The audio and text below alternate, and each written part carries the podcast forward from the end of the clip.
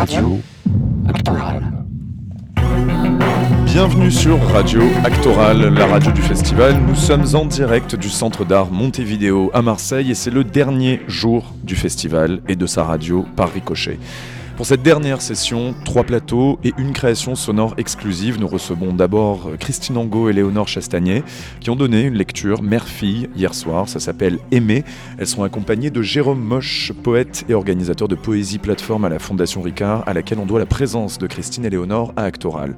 Puis, pour notre dernière séquence en plateau pour Radio Actoral, nous sortirons de la programmation du festival et nous prendrons un peu de recul sur l'état de la culture et plus précisément des arts plastiques à Marseille, avec l'adjoint à la culture de la ville Jean-Marc Coppola, le coordinateur de Provence Art Contemporain Jean-Christophe Arcos, ainsi que les artistes Charlotte Morabin et Sarah Fasky.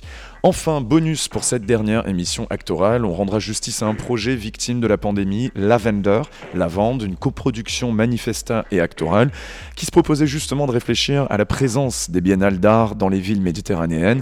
Maclean Kowal, artiste et doctorant en géopolitique, reviendra sur les réflexions qui ont mené à cette exposition à depuis Athènes par WhatsApp et conclura également par quelques conseils dating par temps de pandémie puisqu'il fait ça aussi.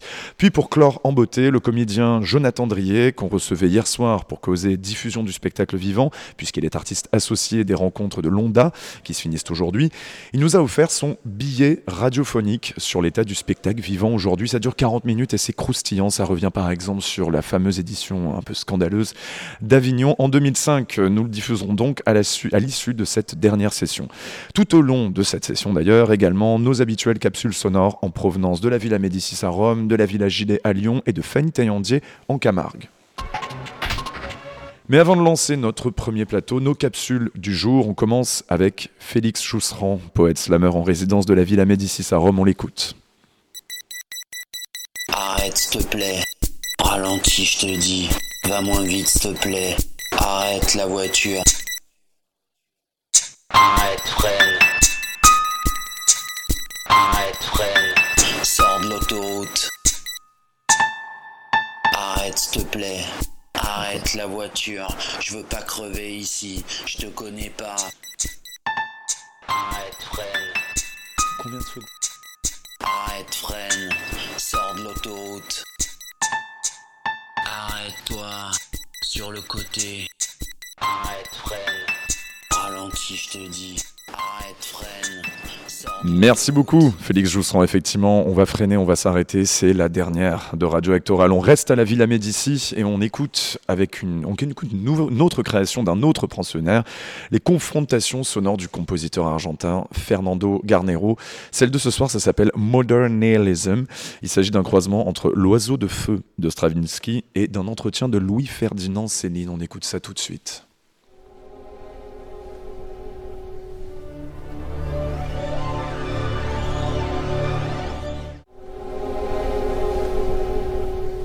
Treize misères.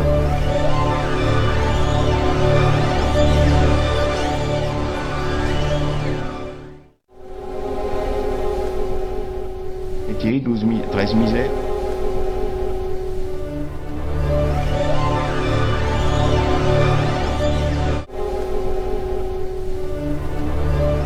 Métier, douze mi treize misères.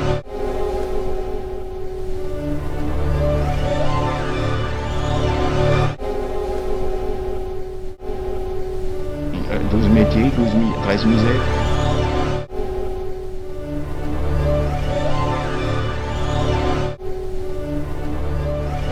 Euh, 12 patrons. 12 métiers, 12 mi 13 misères.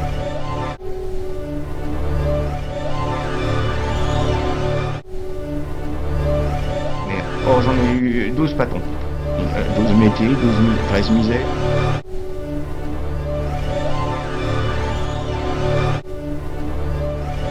J'étais chez Wagner. Or, j'en ai eu 12 patrons. 12 métiers, 12 13 misères. J'étais chez Lacroix, j'étais chez Raymond, j'étais chez Wagner. Or, j'en ai eu 12 patrons. 12 métiers, 12 13 misères. J'étais chez Lacroix, j'étais chez Raymond, j'étais chez Wagner. Or, j'en ai eu 12 patrons. 12 métiers, 12 13 misères. J'étais chez La Cloche, j'étais chez Raymond, j'étais chez Wagner. Oh, j'en ai eu 12 patrons. Euh, 12 métiers, 12 mi 13 misères. Et apprenti partout. J'étais chez La Cloche, j'étais chez Raymond, j'étais chez Wagner. Oh, j'en ai eu 12 patrons. Euh, 12 métiers, 12 mi 13 misères. Et, livreur et apprenti partout. J'étais chez La Cloche, j'étais chez Raymond, j'étais chez Wagner. Oh, j'en ai eu 12 patrons. Euh, 12 métiers, 12 mi 13 misères. Garçon de course partout. Et, et livreur et apprenti partout. J'étais chez La Cloche, j'étais chez Raymond, j'étais chez Wagner. Oh, j'en ai eu 12 patrons. Euh, 12 métiers, 12 mi 13 misères. Euh, garçon de course partout. Et, et livreur et apprenti partout. J'étais chez La Cloche, j'étais chez Raymond, j'étais chez Wagner. Oh, j'en ai eu 12 patrons. Euh, 12 métiers, 12 mi 13 misères. J'étais euh, garçon de course partout. Et, livreur et apprenti partout. J'étais chez La Cloche, j'étais chez Raymond, j'étais chez Wagner. Oh, j'en ai eu 12 patrons. Euh, 12 métiers, 12 mi 13 misères. J'étais euh, garçon de course partout. Et, livreur et apprenti partout. J'étais chez La Cloche, j'étais chez Raymond, j'étais chez Wagner. Oh, j'en ai eu 12 patrons. Euh, 12 métiers, 12 mi 13 misères. Euh, garçon de course partout. Livreur et apprenti partout. J'étais chez La Cloche, j'étais chez Raymond, j'étais chez Wagner. Oh, j'en ai eu 12 patrons. Euh, 12 métiers, 12 mi 13 misères. Garçon de course partout. Et, livreur et apprenti partout. J'étais chez La Cloche, j'étais chez Raymond, j'étais chez Wagner. Oh, j'en ai eu 12 patrons. Euh, 12 métiers, 12 mi 13 misères. Livreur et apprenti partout. J'étais chez La Cloche, j'étais chez Raymond, j'étais chez Wagner. Oh, j'en ai eu 12 patrons. Euh, 12 métiers, 12 mi 13 misères. Et apprenti partout. J'étais chez La j'étais chez Raymond, j'étais chez Wagner. Oh, j'en ai eu 12 patrons. Euh, 12 métiers, 12 mi 13 misères. Et apprenti partout. J'étais chez La j'étais chez Raymond, j'étais chez Wagner. Oh, j'en ai eu 12 patrons. Euh, 12 métiers, 12 mi 13 misères. J'étais chez La Cloche, j'étais chez Raymond, j'étais chez Wagner. Oh, j'en ai eu 12 patrons. Euh, 12 métiers, 12 mi 13 misères. J'étais chez La Cloche, j'étais chez Raymond, j'étais chez Wagner. Oh, j'en ai eu 12 patrons. Euh, 12 métiers, 12 mi 13 misères.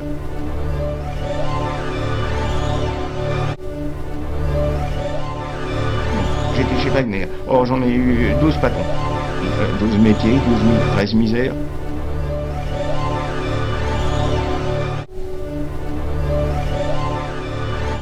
Merde. Oh, j'en ai eu 12 patrons. Euh, 12 métiers, 12 mi 13 misères.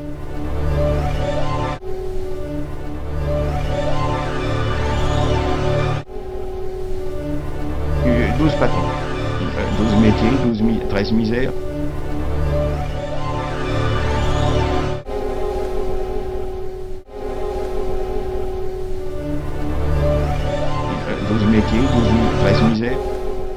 Merci beaucoup à Fernando Garnero, donc les capsules de Fernando pour Radio Actoral. Cette fois-ci, c'était Céline versus Stravinsky. On a vu comment ça se passait. On le retrouvera un peu plus tard, où cette fois-ci, ce sera Schoenberg versus Castro. Tout un programme. Une pause musicale avant de recevoir Christine Angot, Léonore Chastagnet et Jérôme Moche. On va écouter ben, un morceau qui s'appelle Nous sommes à Montevideo. Et ben on va écouter Montevideo d'Alain Bachunga tout de suite sur Radio Actoral.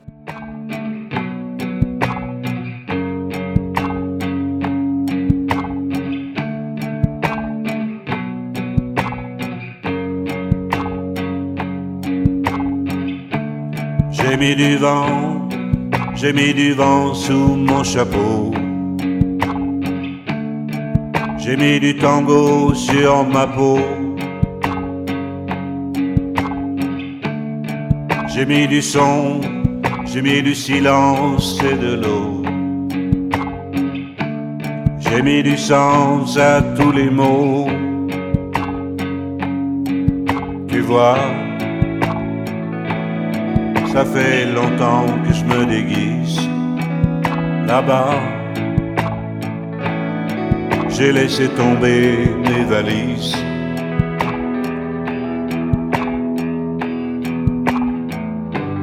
Il y avait des cerfs-volants qui flottaient sur la mer. Au sud de Montevideo. Quelques milliers d'amants qui s'embrassaient par terre. Et j'ai failli tomber de haut.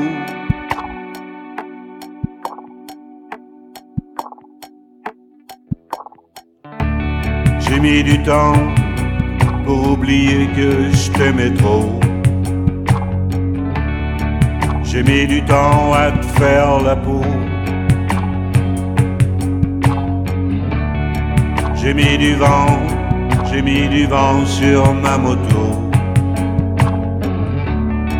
J'ai mis du vertige et de l'eau. Vous êtes toujours sur Radio Actoral. On écoutait à l'instant Alain Bachung à Montevideo et nous sommes à Montevideo, enfin le centre d'art à Marseille dans les hauteurs de Vauban. Hier soir, ici, donc à Montevideo, dans le cadre d'Actoral, dans un dispositif aussi dépouillé que possible, nos invités Christine Angot et sa fille Léonore Chastagnier se sont succédés dans une lecture à deux voix. D'abord, Christine Angot, bonsoir à vous. Bonsoir. Auteur de plus d'une vingtaine de romans et de plusieurs pièces de théâtre, puis sa fille Léonore Chastagnier, bonsoir. Bonsoir.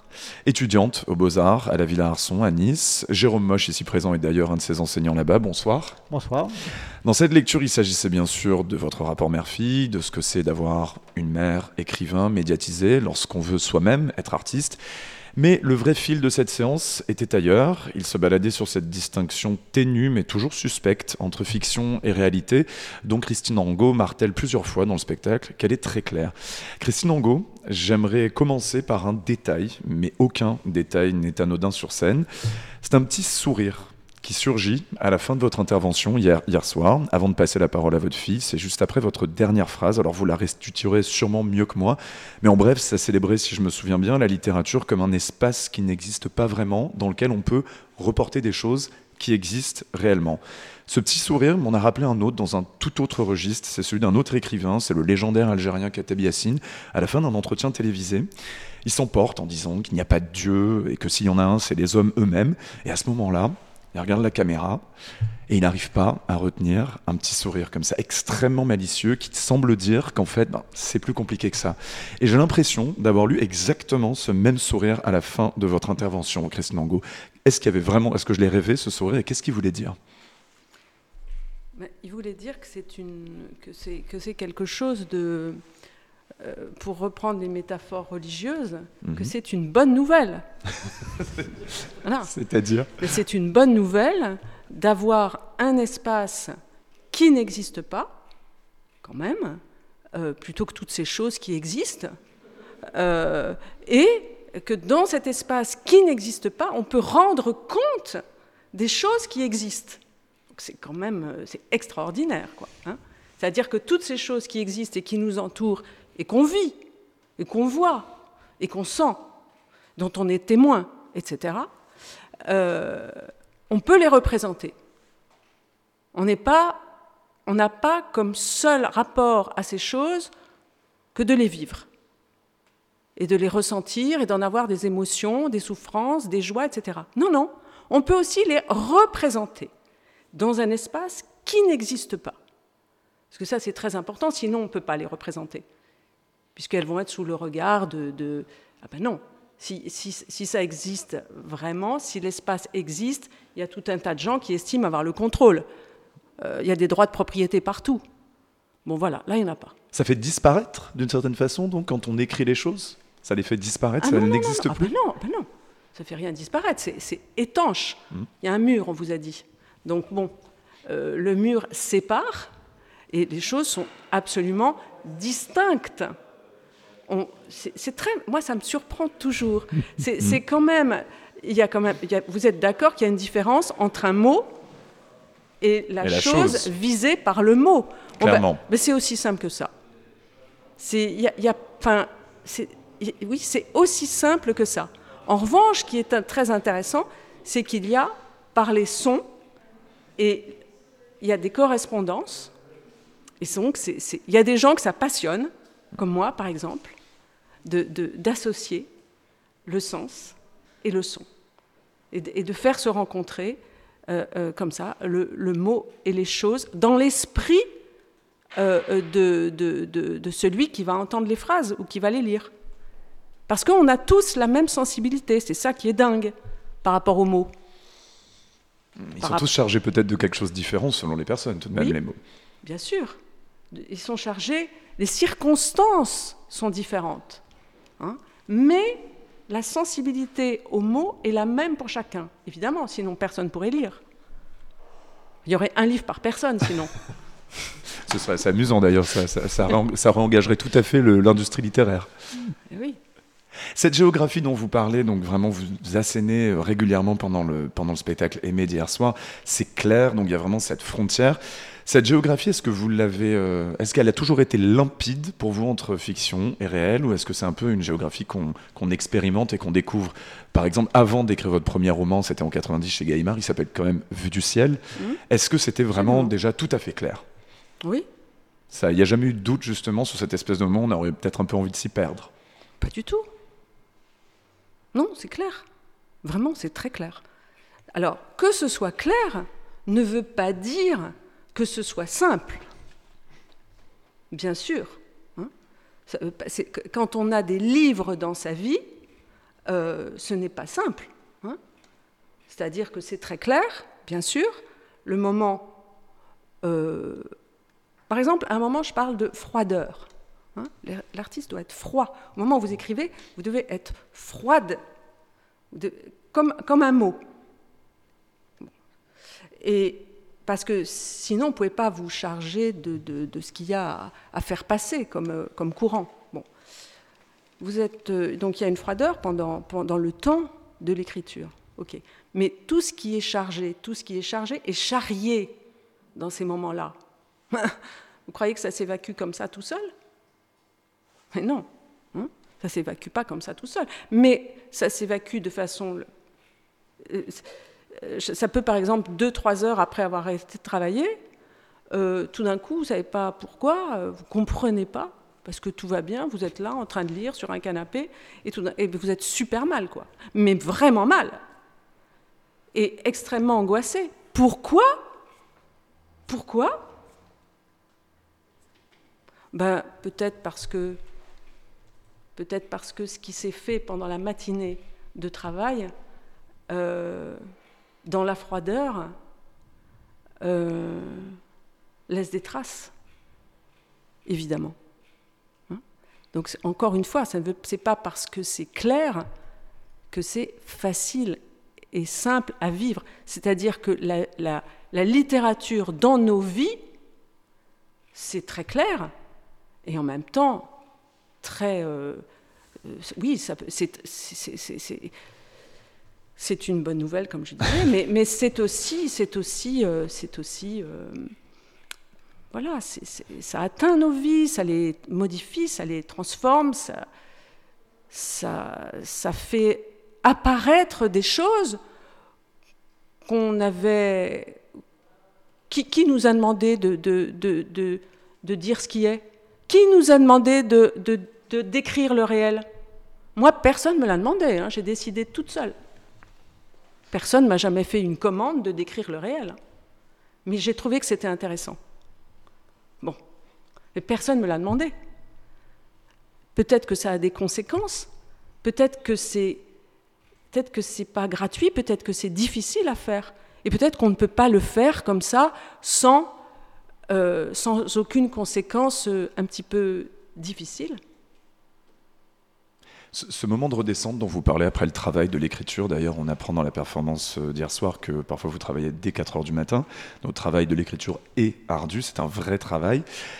On pourrait un peu le comparer, c'était, je, pense à ça, vous l'aviez évoqué dans une interview à l'époque du roman euh, Une semaine de vacances, à une forme de décompensation après. Et cette décompensation, Qu'est-ce qui est une décompensation? Une décompensation qui serait ce moment un peu critique de redescente après le travail que vous décriviez tout à l'heure, ce moment où justement qui peut être dur après avoir déposé les choses par écrit. Dans une interview justement, euh, on, vous, on vous, on vous demandait, la, vous posait la question de mais il y a forcément une décompensation à un moment, et vous avez dit mais ça c'est mon affaire. Oui, c'est vrai. Et elle reste donc nécessairement hors, hors champ cette, euh, Ah, cette oui. décompensation. Bah oui, bien sûr.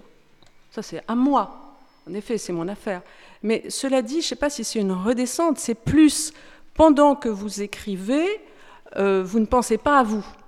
Hein bon, vous pouvez être. C'est pas parce que vous, essayez d'écrire quelque chose que vous avez vu, ressenti, éprouvé, que vous pensez à vous. Vous ne pensez pas à vous. Vous, vous êtes, on ne s'occupe pas de vous. Vous, vous êtes, vous n'êtes pas là. Vous n'êtes pas là à la machine. vous, non, vous, vous n'êtes pas là. Vous êtes, vous, vous, êtes dans le passé. Ou dans l'avenir, il faut l'espérer. Mais en tout cas, vous n'êtes pas là. Hein. Non, puisqu'on est dans l'espace fictionnel.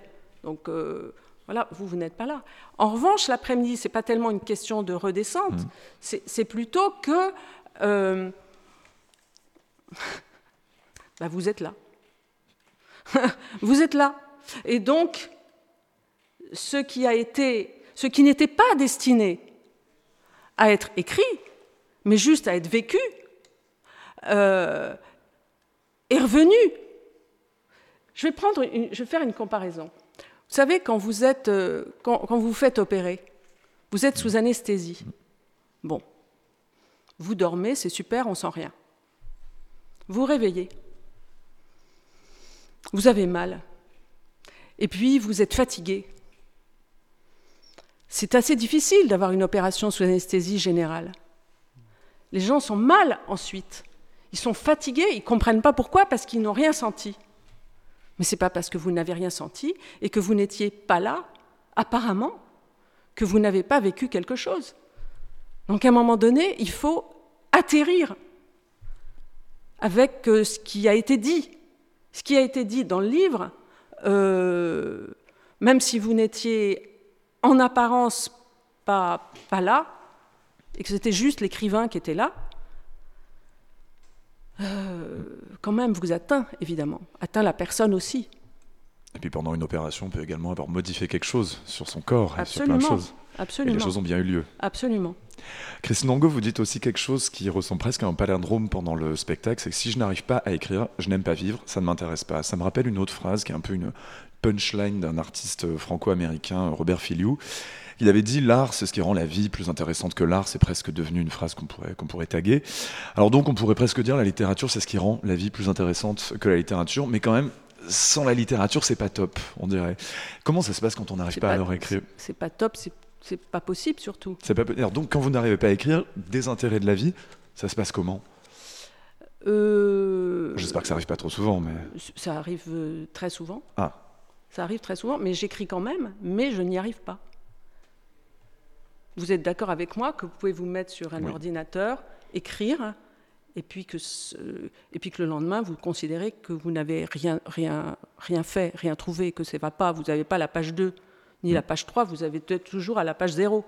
Bon, ben voilà, moi, ça peut m'arriver de rester à la page, d'écrire absolument tous les jours des heures, 4 heures, 5 heures, hein, et puis de rester deux ans à la page 0. Vous voyez? C'est un peu angoissant. Et dans ce cas-là, donc la vie ne vaut pas trop euh, la peine d'être vécue, peut-être pas à ce point. Non, mais euh, c'est bah non, c'est pas exactement ça. C'est non parce que là au moins vous essayez, mais oui oui c'est très très dur à vivre, vraiment dur quoi. Mais vraiment, parce qu'en même temps, on pourrait se dire, d'ailleurs, il y a beaucoup de gens qui disent ça, mais pourquoi tu, tu voilà, va te promener Pourquoi tu pourquoi tu, prends pas trois jours pour aller au bord de la mer ou ça va te faire du bien ou va te promener en forêt ou, ben, euh, j'ai un truc à faire. J'ai quelque chose à faire. J'y arrive pas, certes, mais j'ai quelque chose à faire. Donc, je me mets à une table et j'essaye de le faire. Si vous voulez, hein, euh, c'est quand même la question de dire. Écrire peut permettre de dire quelque chose. Est-ce que c'est facile de dire?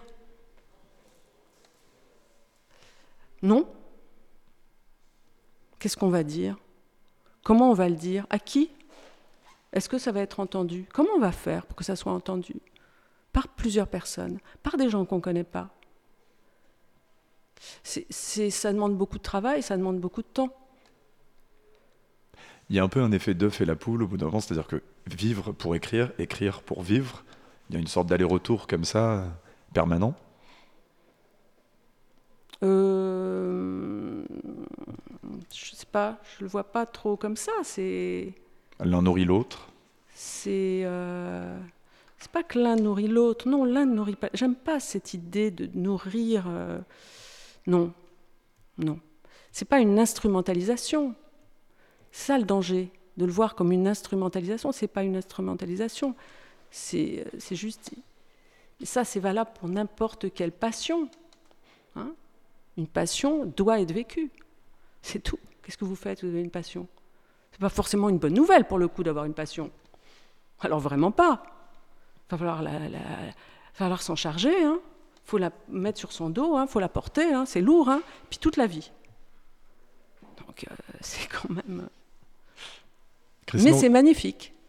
Christine Angot, alors on va faire une sorte de, flashback, mais en fait pas de flashback du tout, puisqu'il s'est passé une sorte d'aventure assez étonnante dans la recherche d'une archive dont vous avez déjà lu ici dans ces murs à Montevideo. C'était en 2002, j'ai de la date, Hubert Collat m'a vraiment donné toutes les informations. Impossible donc de retrouver les archives ni ici, euh, mais au bout d'un moment, Blandine Masson de France Culture, qui avait fait une captation de cette lecture, a vraiment fait toutes les recherches possibles. C'était donc il y a 18 ans. Elle a retrouvé le CD en question. C'était donc un texte qui s'appelait Je ne suis pas une tombe. Ce matin, elle a mis le CD dans un lecteur CD. Le CD était vierge. Ce que j'ai trouvé assez poétique en lui-même. D'autant que hier soir, vous m'aviez vite fait con- enfin, confier que vous n'étiez pas spécialement partante pour écouter une archive. Ça tombe plutôt bien d'ailleurs, parce que je crois que le une petite texte. angoisse, oui, ça c'est sûr. Peut-être c'est très bien, j'en sais rien, mais peut-être pas. Alors je, franchement, je sais pas. Toujours Vous n'en avez aucun souvenir de, de cette lecture oui? J'ai un souvenir, mais je peux vous dire que c'est pas un souvenir de mon texte. Mhm. Euh, J'ai un souvenir d'une perturbation qu'il y avait eu. Euh, je risque pas de l'oublier. Et, et ça, je peux vous dire C'était que par ça rapport avait à quoi très.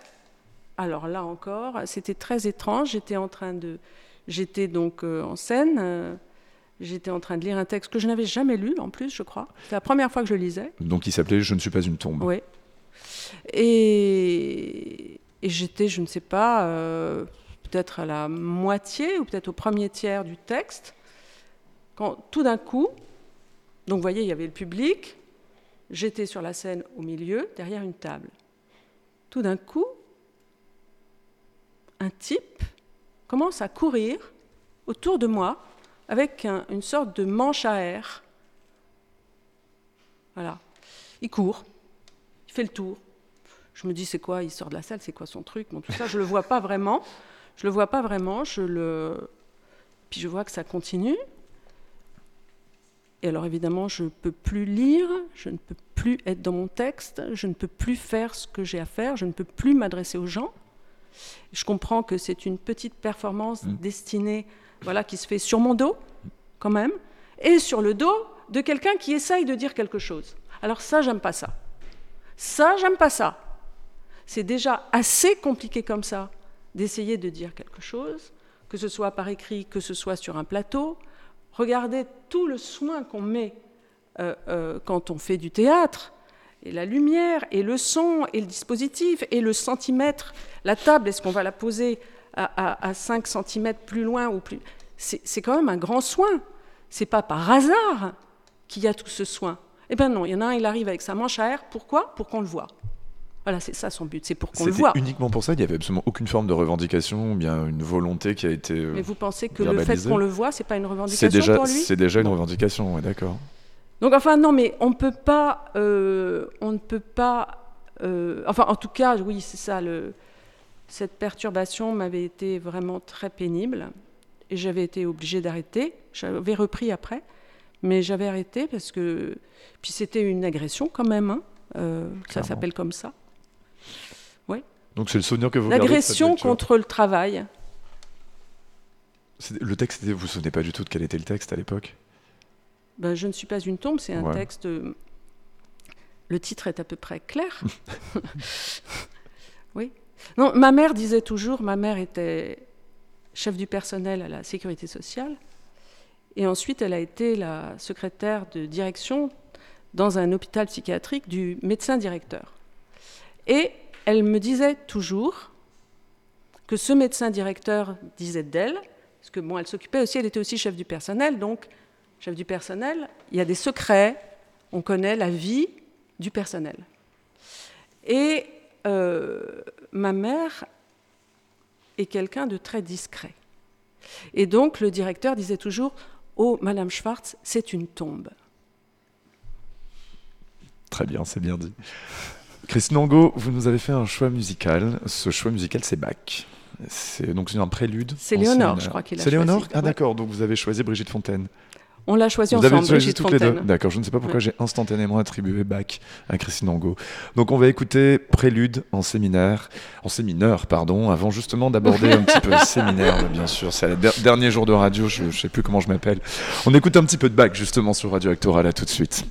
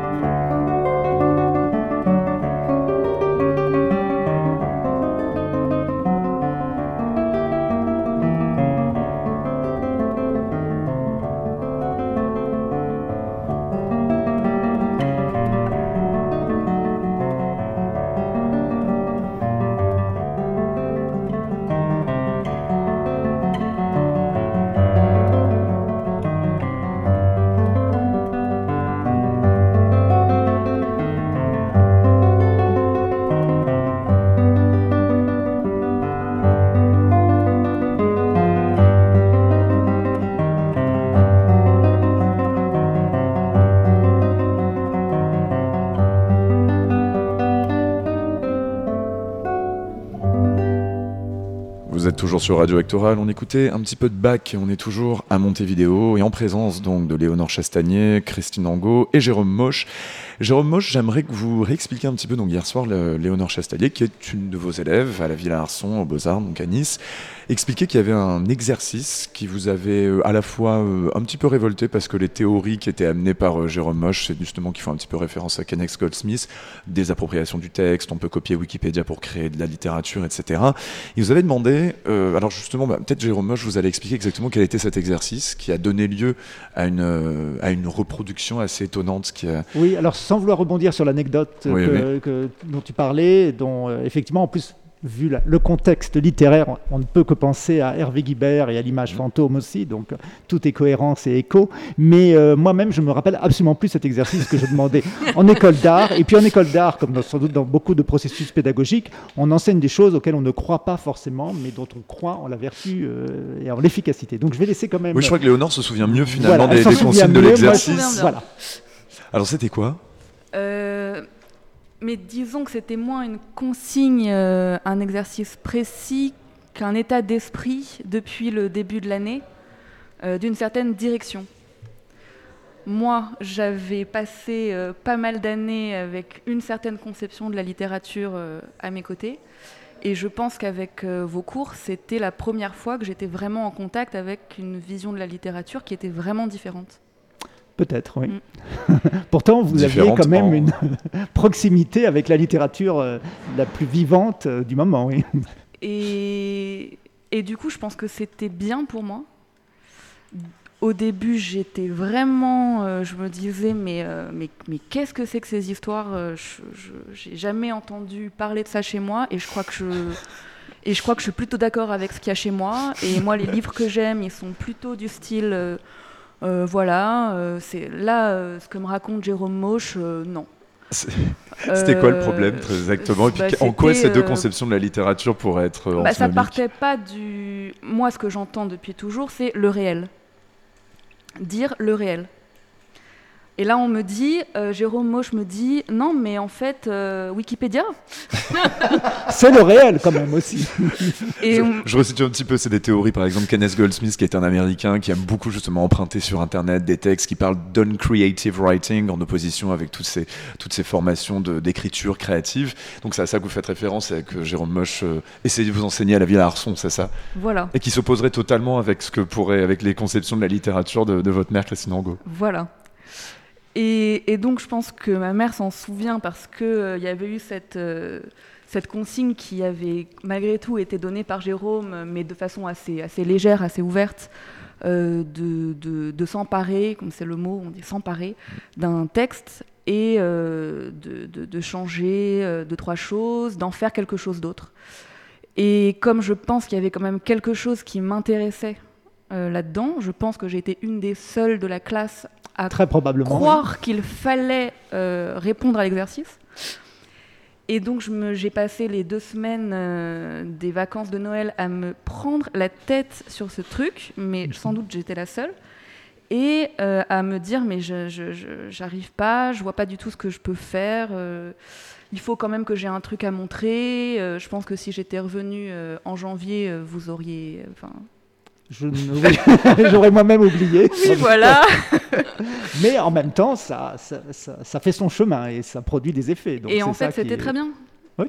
Alors ça a donné lieu donc à une création. Donc vous avez repris un texte que vous n'avez jamais lu de votre mère, qui est donc euh, Léonore toujours, dont le personnage principal est donc porte votre prénom et peut s'inspirer ou non de, de vous. Et vous l'avez mis à la première personne. Donc vous en lisez un extrait dans la performance d'hier soir. Et quand vous avez fait, donc quand vous avez fait ce, déplacement-là, est-ce que, est que, ça a produit chez vous? Est-ce que justement ça a bien marqué cette fameuse frontière que martèle euh, Christine Angot pendant la, pendant la performance? Est-ce que justement ça a marqué la, distance entre le personnage et vous-même? Euh, C'était pas par rapport au personnage. Mmh. Euh, je crois que c'était par rapport aux mots. C'était tellement bien d'utiliser les mêmes mots et de faire un truc qui était à moi, alors que c'était les mêmes mots. Et, et juste en changeant euh, quatre mots, et eh ben, je disais une chose qui n'était à aucun endroit du livre d'où ça venait.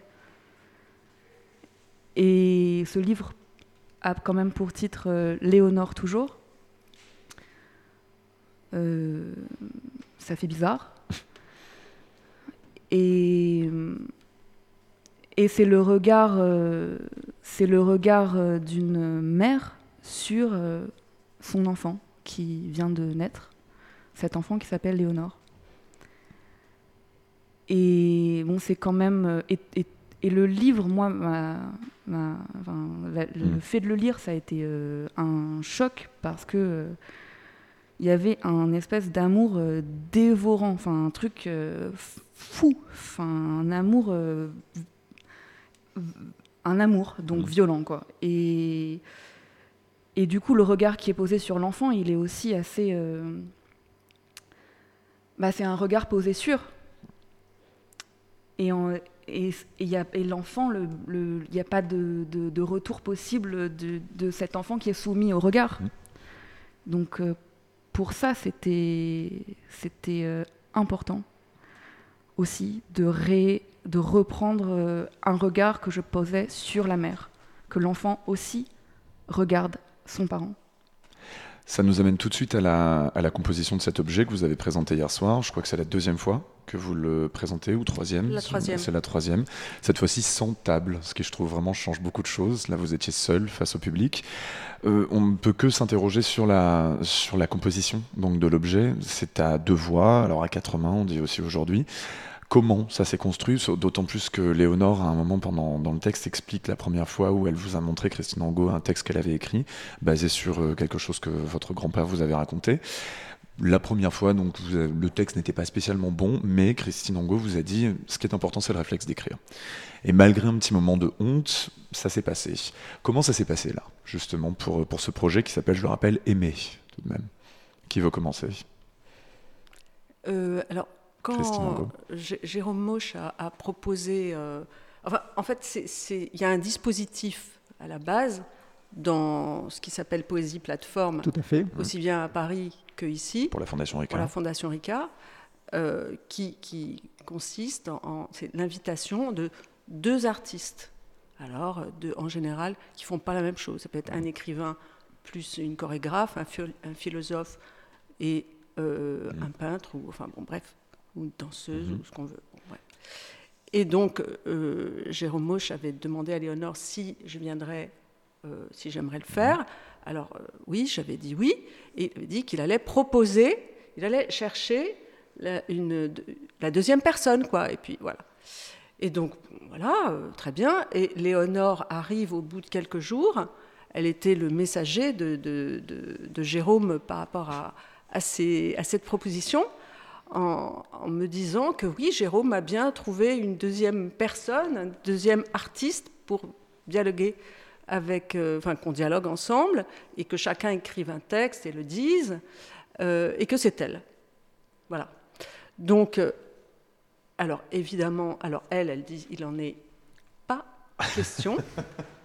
Ce que je comprends très bien, moi à ce moment-là, première prise de parole publique avec sa mère, je comprends très bien que pour elle, qu'elle n'ait pas du tout envie de le faire.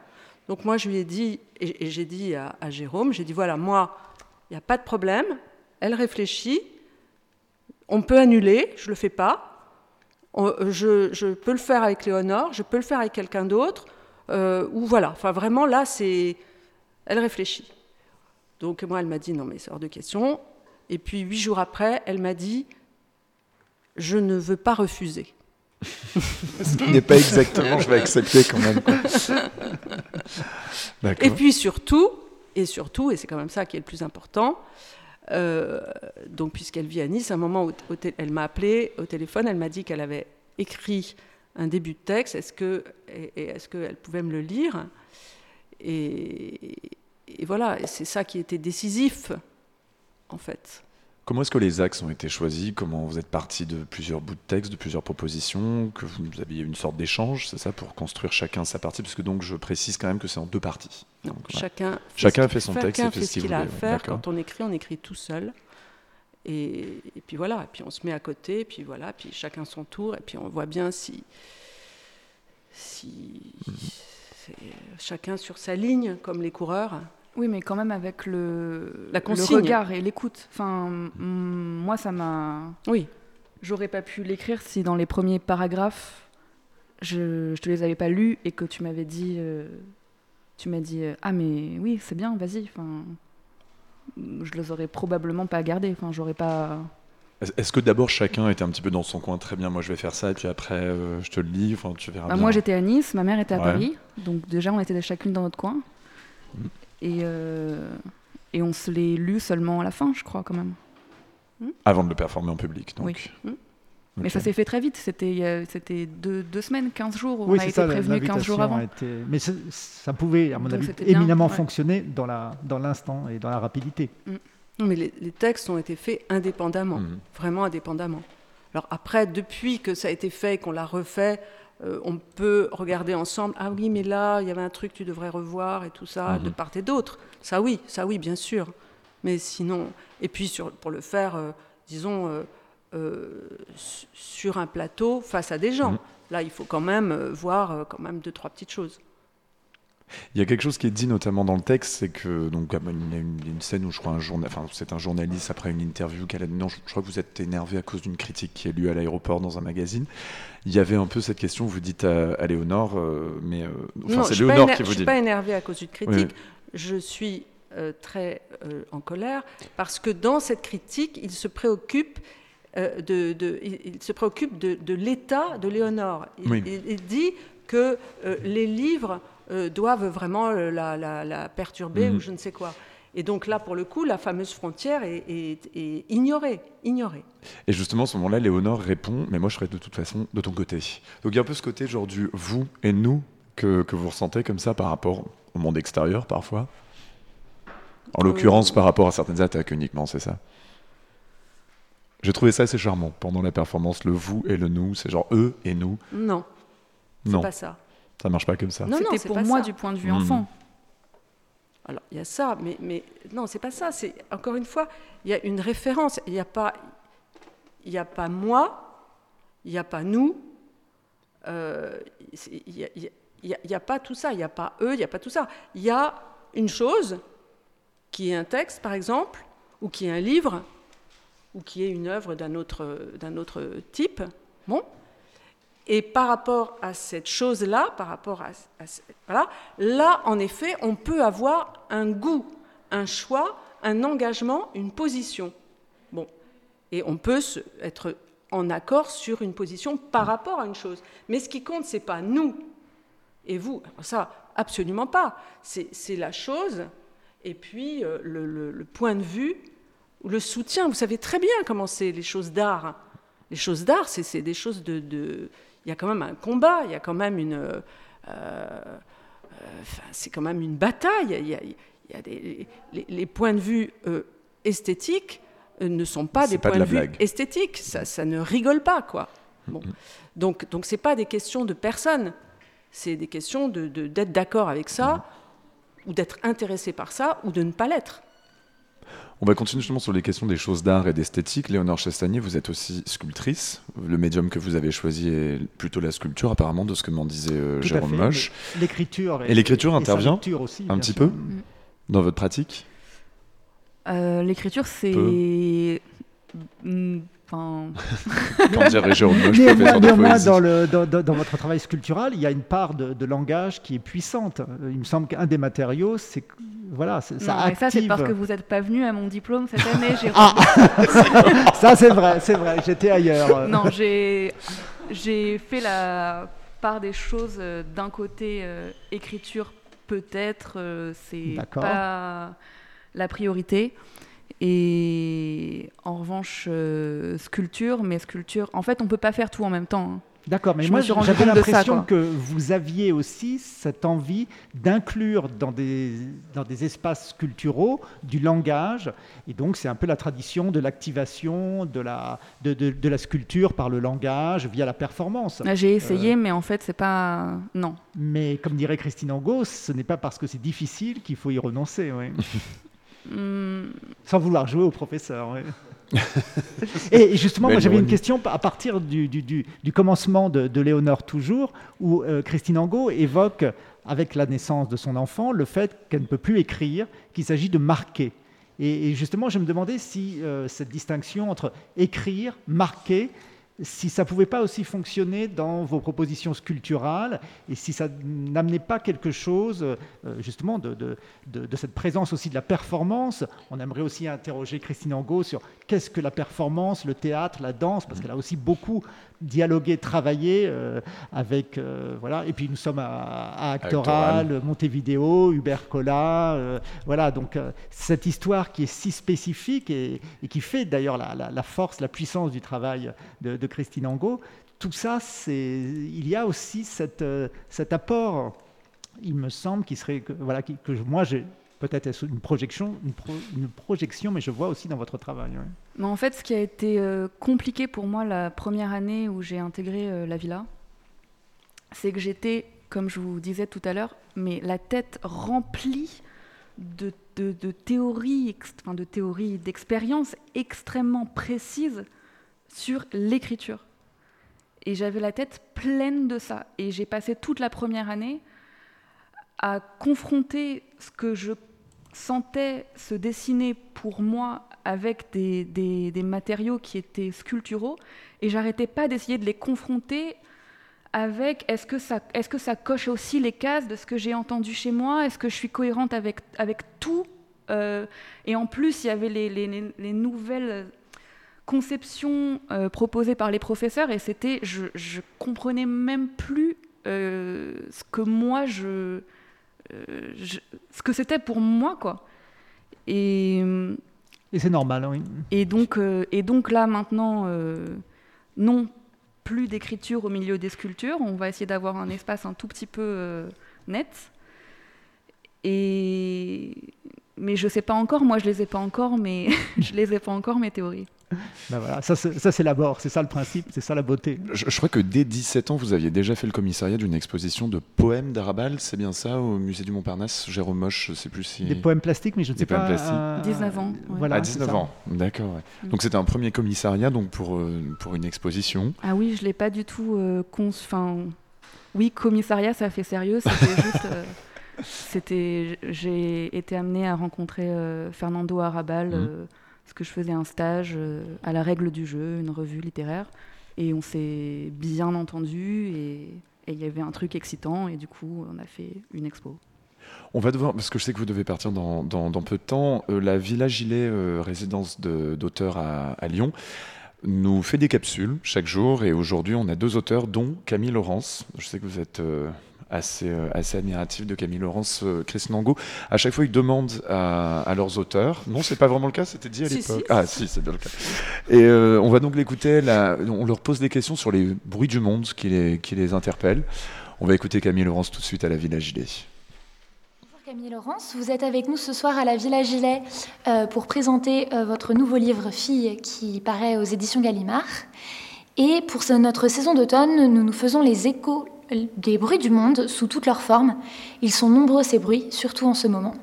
Quel bruit, vous, Camille Laurence, retient le plus votre oreille? Moi, en ce moment, euh, c'est surtout euh, les États-Unis qui me, préoccupent parce que euh, les élections américaines ont lieu dans, dans moins d'un mois et voilà. Je crois qu'on est assez peu nombreux à avoir envie que Trump soit, soit réélu. Il y, a, beaucoup de, de, questions gravissimes sur le racisme, la remise en cause des, acquis pour les femmes.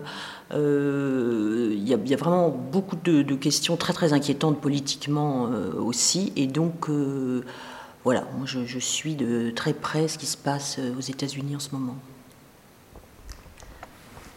Vous traitez de la question de la transmission dans le ou les féminismes dans votre livre Fille. En quoi cette transmission vous paraît-elle essentielle dans les féminismes d'aujourd'hui? Bah, je crois que c'est essentiel de, toute façon, la transmission. Et, euh, ce qu'il y a de, particulier, peut-être, c'est que euh, la nouvelle génération euh, féministe ne sait pas toujours, enfin, j'ai pu l'observer moi-même, ne sait pas toujours qu'il y a eu des précédents euh, important, euh, notamment donc euh, dans les années 70, où moi j'étais adolescente au moment de cette première vague féministe, le MLF, le MLAC, enfin tous les mouvements de libération, de l'avortement, de la contraception. Et, donc c'est important dans ce sens-là, c'est-à-dire que la, les générations précédentes transmettent ces, informations, ce, savoir et déjà ces, combats euh, aux, plus jeunes, qu'elles soient au courant, qu'elles ou ils, parce que c'est bien aussi que les, garçons, euh, les hommes soient concernés. Mais la transmission se fait dans l'autre sens aussi. Euh, et peut-être plus fortement encore parce que la nouvelle génération de féministes, surtout avec MeToo, est, plus peut-être plus radicale encore que, que, nous pouvions l'être.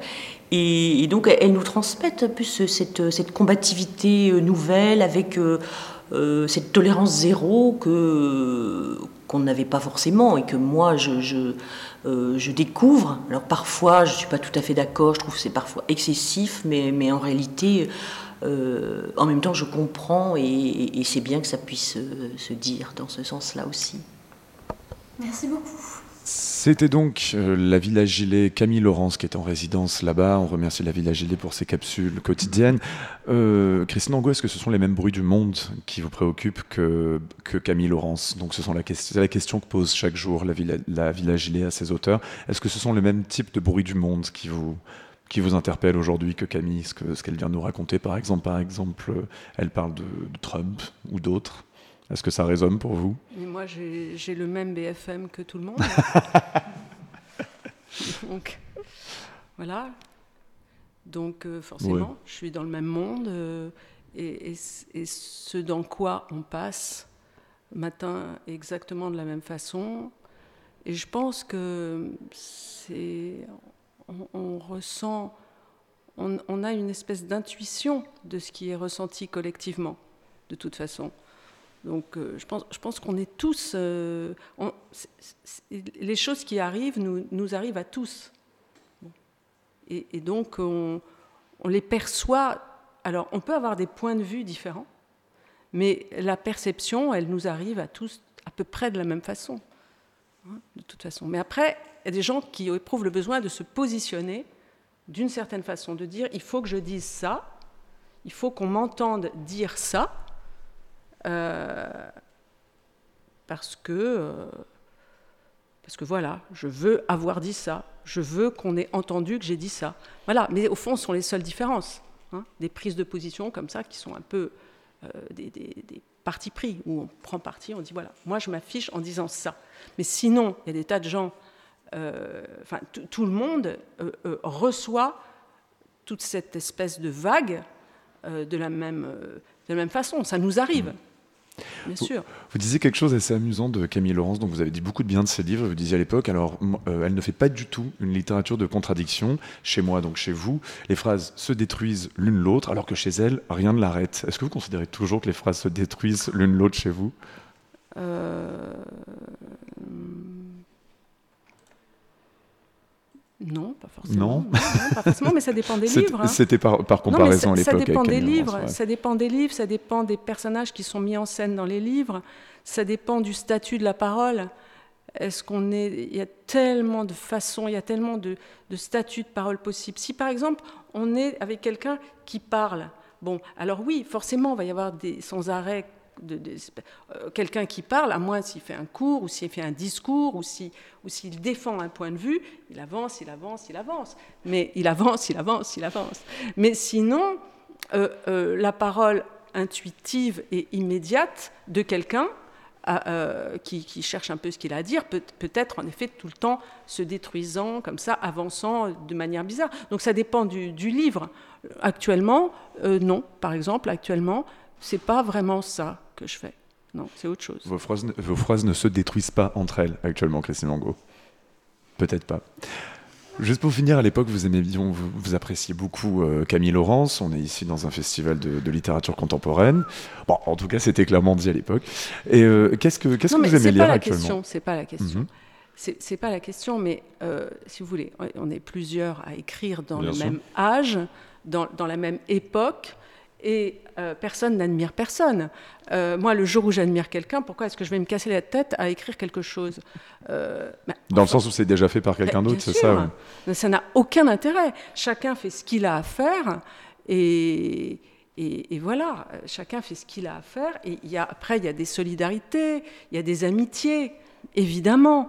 Mais sinon, l'objectif, c'est c'est pas d'admirer, c'est pas, c'est de lire. C'est un mot comme ça. Ah non, admirer, c'est un mot comme ça pour Non, c'est pas un mot comme ça, je l'avoue. Est-ce que vous avez d'autres solidarités actuellement? Pardon? Vous avez d'autres solidarités mais actuellement? Non, j'ai pas de solidarité.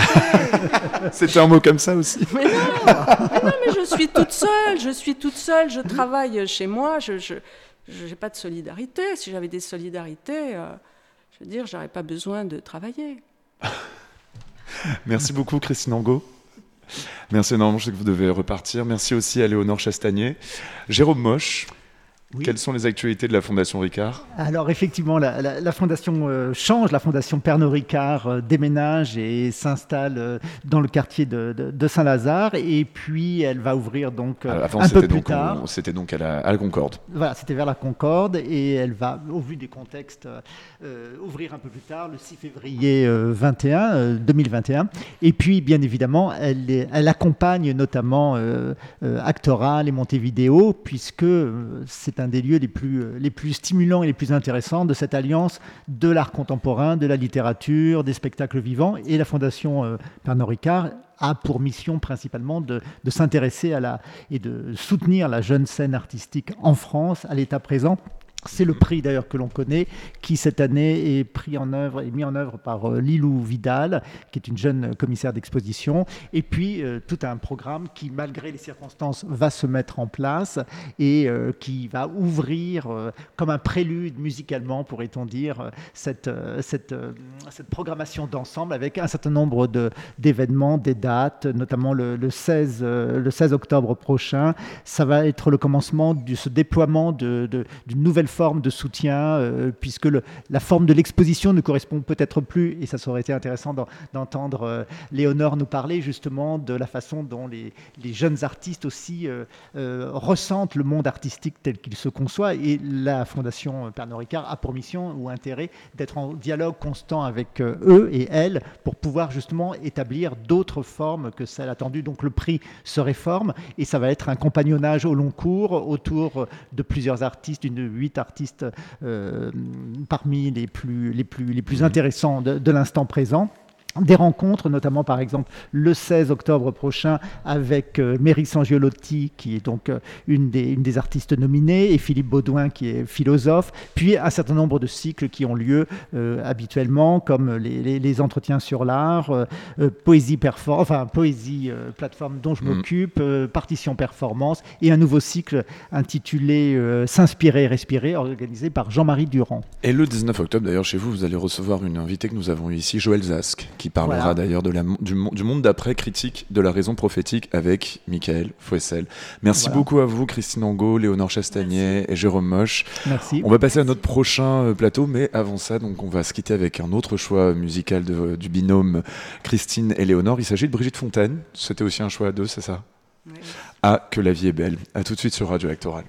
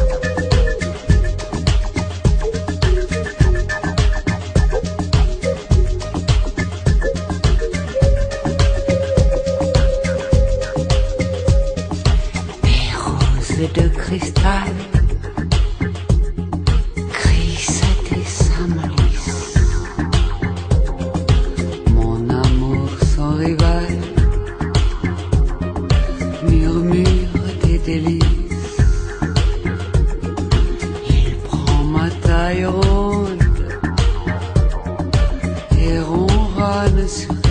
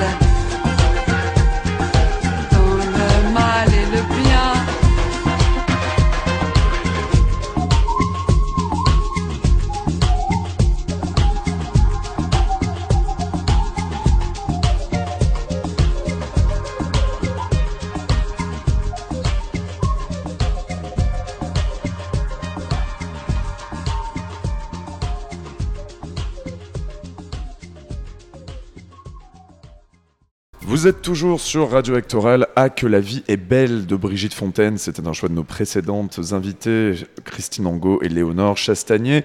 Prochain plateau, on se décolle un petit peu sur euh, Radio Actoral de la, de la programmation du festival Actoral pour s'interroger plus globalement sur l'état de la culture à Marseille et en particulier des arts plastiques. On le rappelle, alors on en a déjà parlé sur ce plateau. Cette année, Marseille a accueilli la Biennale Manifesta qui a beaucoup divisé, qui a été également mise à mal par la pandémie, forcément. Et après toutes les critiques qu'elle a essuyées, y compris sur ce plateau, on a reçu Nathalie Quintane, Joël Zask. On veillera peut-être à lui rendre justice, d'autant qu'elle a permis en, partant, en partie, je tiens à le souligner pour cette dernière session de Radio Le financement de cette antenne. Ainsi, l'art contemporain a une place, une visibilité très forte à Marseille dans cette année trouble, et c'est l'occasion de réunir des acteurs locaux que ça concerne. Pour commencer, des artistes basés à Marseille. Sarah Fiaschi, elle travaille la sculpture, l'installation, le texte, la vidéo et s'intéresse à la domestication du vivant et de la nature. Bonjour Sarah. Bonjour. Ensuite, nous avons Charlotte Morabin. Elle dessine, performe, sculpte, et s'intéresse aux gestes et à la mécanique du quotidien. Bonjour Charlotte. Bonjour. Nous avons également l'adjoint de la mairie de Marseille en charge de la culture pour, toutes et, pour toutes et tous, de la création et du patrimoine culturel, depuis que la mairie a été remportée par le Printemps Marseillais en juin dernier, Jean-Marc Coppola. Bonjour. Bonjour. Merci d'être parmi nous. Et enfin, le coordinateur de Provence Art Contemporain, Jean-Christophe Arcos. Bonjour. Bonjour. Merci d'abord à vous tous d'être là. C'est des plateaux qui sont pas très faciles à, à organiser ces derniers temps avec euh, les perturbations liées à la pandémie et puis à l'organisation du spectacle vivant et de toutes choses qui relèvent de la production. Donc merci beaucoup parce que c'était un petit peu last minute. On va commencer, je vais commencer avec Jean-Marc Coppola. Marseille, c'est pas n'importe quel territoire et vous le savez très bien. C'est une zone qui est très sensible, très fracturée socialement. Manifesta ont édité d'ailleurs, donc je l'ai à côté de moi, le Grand Puzzle, un livre d'études sur la ville avec des statistiques, des cartes. On y découvre par exemple qu'en termes d'inégalité sociale, seuls Naples et Valence dépassent Marseille dans les parmi les métropoles méditerranéennes. Vous-même, Monsieur Coppola, vous le rappelez, seuls 25 à 30 de la population marseillaise se déplace pour voter. On va pas trop en demander à l'art et à la culture. On reviendra plutôt euh, plusieurs fois là-dessus pendant cette heure, mais on se doute bien que l'implantation donc de l'art et de la culture dans une ville comme Marseille, elle se fait pas exactement de la même manière que, dans une ville comme Lyon et Bordeaux. Ne me demandez pas pourquoi j'ai choisi Lyon et Bordeaux, hein, bien sûr. Jean-Marc Coppola, comment est-ce qu'on aborde cet état des lieux quand on rentre en poste d'adjoint à la culture dans cette ville? Ben, D'abord, euh, je rencontre, beaucoup de monde, beaucoup d'artistes, beaucoup de responsables euh, culturels. C'est très intéressant, très riche et je me suis aperçu, bien que je vive et que je euh, milite depuis des années à Marseille, d'une grande diversité, d'une grande euh, richesse culturelle et artistique euh, à Marseille, beaucoup plus que la perception qu'en ont les Marseillais eux-mêmes. Je, fais toujours ce parallèle quand j'étais président du comité régional de tourisme dans le tourisme dans la région. Euh, Il y a beaucoup de marketing, de, de- de- de communication, et pourtant euh, la qualité des produits est vraiment à, à parfaire. Là, c'est l'inverse. Au niveau du tourisme, Là, c'est l'inverse. C'est une grande richesse. Je dis toujours, il y a des pépites partout. On est, euh, on est, on est assez euh, en, en pointe dans un certain nombre de domaines. Je pense par exemple à la formation de- des arts du cirque, le Centre international de, de- de la poésie, euh, la vieille charité, mais bon. Qui a fait des plateaux d'ailleurs sur cette antenne. Voilà. Ouais. Et, et- et peu de monde le sait. Et donc euh, ça fait partie justement de ce que je souhaite valoriser en termes de, de reconnaissance, mais pour que les Marseillaises et Marseillais s'approprient aussi toutes ces richesses, puisque ça participe du patrimoine euh, artistique et culturel, et ça permet de savoir d'où l'on vient, pourquoi on est ici, pour mieux agir au présent et, et pour l'avenir, parce que euh, rebâtir Marseille, et c'est un peu l'espoir euh, qui est mis dans, dans l'équipe du printemps marseillais, Mhm. ça ne se fera pas uniquement avec les élus, ça va se faire avec euh, l'ensemble de celles et ceux qui vivent et- ici à Marseille, qui travaillent, qui euh, créent. Et donc, donc voilà, c'est déjà une, une belle, une belle aventure. Une de vos premières décisions, Jean-Marc Cobola, depuis que vous êtes euh, en poste, c'est la gratuité des musées, enfin des collections permanentes des musées sur Marseille. Vous avez rappelé hier dans la, dans la Marseillaise, d'ailleurs, que les musées avaient ont été gratuits pendant un siècle après la Révolution française. Je ne sais pas d'ailleurs comment ça s'est arrêté. Bah, euh, J'allais dire une logique marchande qui progrès petit à petit. C'était pas très, euh, ouais. Parce que en fait, la- la- en fait, à la Révolution, effectivement, c'était gratuit parce que c'était l'appropriation des biens communs.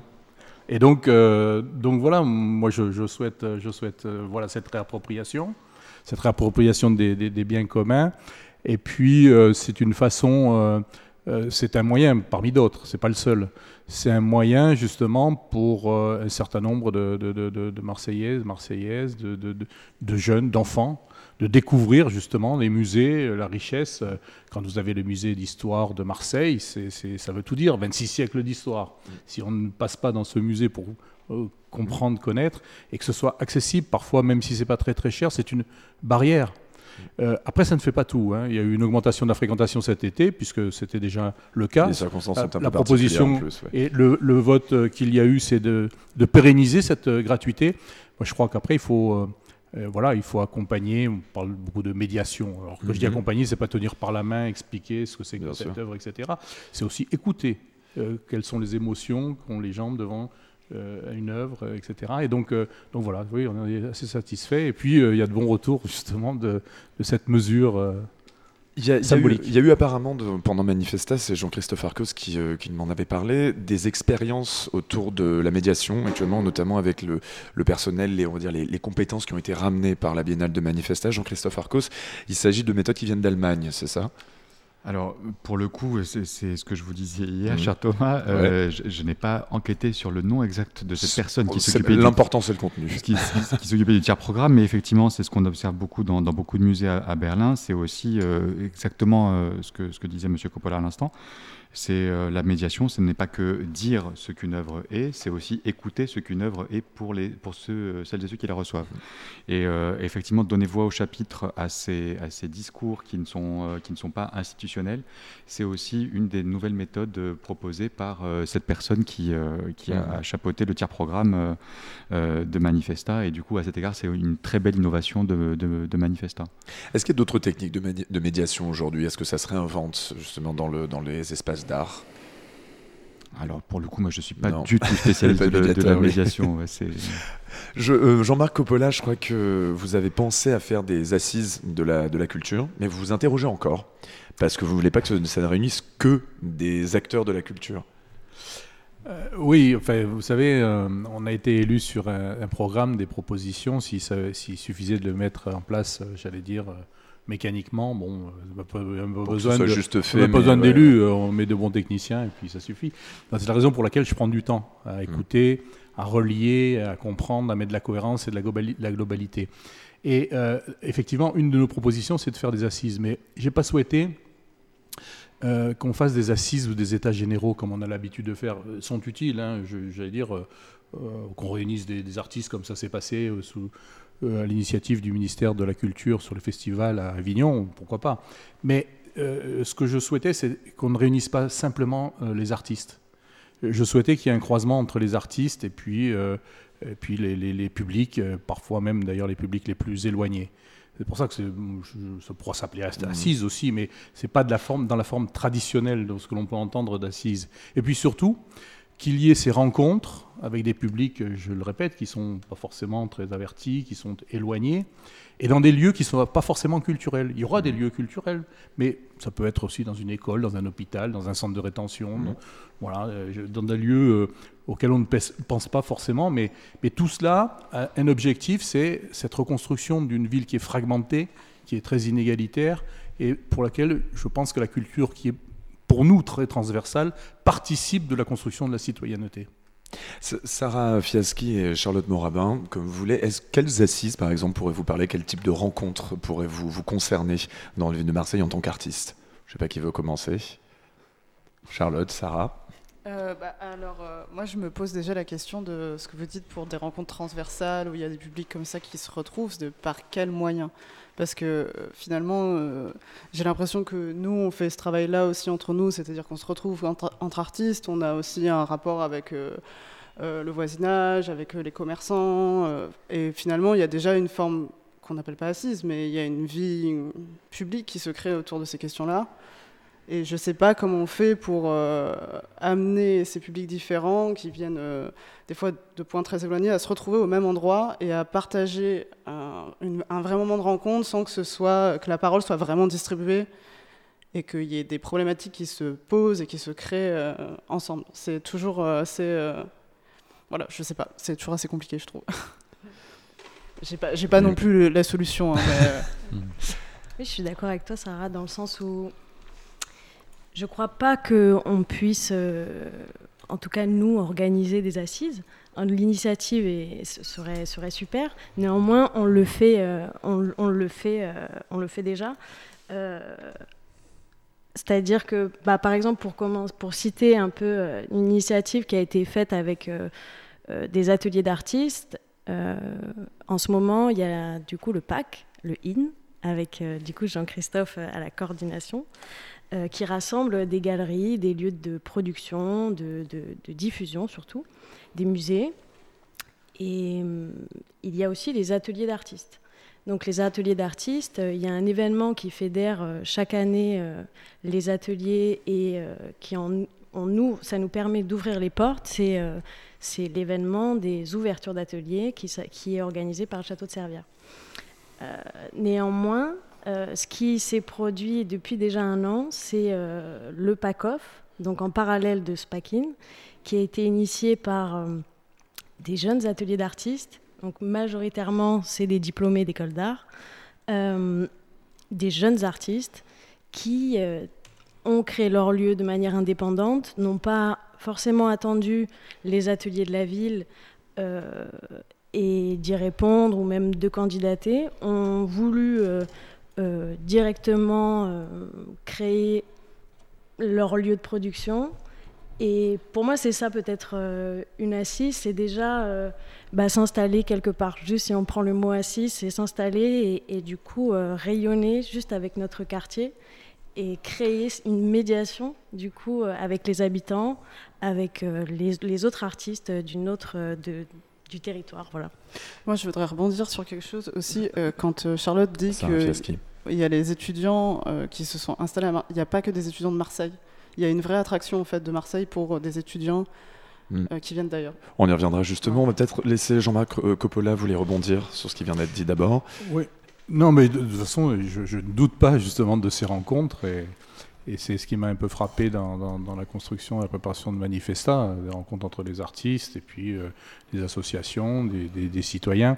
Euh, non, l'objectif c'est, euh, alors assise ou pas assise, peu importe, l'objectif c'est de construire une politique culturelle. Donc on a des bases, on a un programme, nous avons des propositions pour définir politique culturelle, ce n'est pas la gestion simplement de tout ce qui existe en matière d'art et de culture à Marseille, parce que euh, on veut une empreinte en même temps de cette équipe municipale, le printemps marseillais, qui a été élu pour euh, justement rendre Marseille plus verte, plus juste, plus démocratique, etc. Et la culture comme un des moyens. Et l'idée, c'est de mettre, euh, alors il y a la crise sanitaire, je sais pas quand, mais de mettre dans, une, dans des rencontres 100, 200, 300 personnes, dans des lieux comme ça pour se croiser et avec des objectifs. Euh, il y a trois axes qui nous intéressent très très fortement. Peut-être qu'il y en aura d'autres qui sortiront de cela. Mais le premier, c'est euh, développer l'éducation artistique et culturelle chez les enfants dont on a la responsabilité, de 0 à 10 ans. Parce que ça, c'est voilà, c'est pas des collégiens, c'est pas des lycéens. Nous, euh, municipalité, c'est les écoles primaires, les crèches. Et, euh, je suis très, très, très attaché à ce que euh, dès le plus jeune âge, il y ait justement cette ouverture aux arts, à, la culture, etc. Parce que la construction de la personnalité se fait déjà dans les 1000 premiers jours. Donc c'est très important. Et puis c'est notre responsabilité. Donc développer cela en grand, euh, je sais que le ministère de la Culture dit 100% euh, euh, éducation artistique et culturelle, mais, mais ça ne se traduit pas forcément dans, la réalité. Et donc cet objectif-là, un deuxième objectif très ambitieux, qui est l'ouverture au monde de Marseille. Et là aussi, on en parle, Marseille métissé, etc. Mais c'est un petit peu plus compliqué que ça. Et il y a franchement pas, il y a beaucoup à faire en tout cas dans l'ouverture au monde et déjà à la Méditerranée. Et puis, euh, et puis le troisième axe, c'est euh, la démocratie culturelle. Voilà, c'est un peu ces trois axes. Et faire discuter, débattre, rencontrer autour de ces éléments-là pour y mettre de la chair et du contenu, euh, c'est un petit peu ce qu'on veut faire. Jean-Marc Coppola, avant de faire une pause musicale, je vais demander à Jean-Christophe Arcos son point de vue aussi sur ce que pourrait être une politique culturelle, dans le sens où il y a déjà beaucoup de choses qui doivent être déjà consolidées je crois, sur Marseille avant de construire de nouveaux projets, c'est ça, Jean-Christophe la, la, première pierre, je trouve que c'est effectivement d'associer euh, les, euh, d'associer les structures euh, et les acteurs de la vie culturelle à la décision. Et je crois que c'est, c'est aussi le chemin qui s'ouvre. On peut vraiment que, que s'en féliciter. Après, après c'est pas justement une seule personne qui, en l'espèce, la question elle m'est adressée à moi, mais je ne mhm. peux pas y répondre puisque je ne peux pas décider ou dire ce que pourrait être une politique culturelle qui serait concertée, qui serait consultante, qui serait euh, voilà, activée par, euh, par, euh, par plusieurs personnes.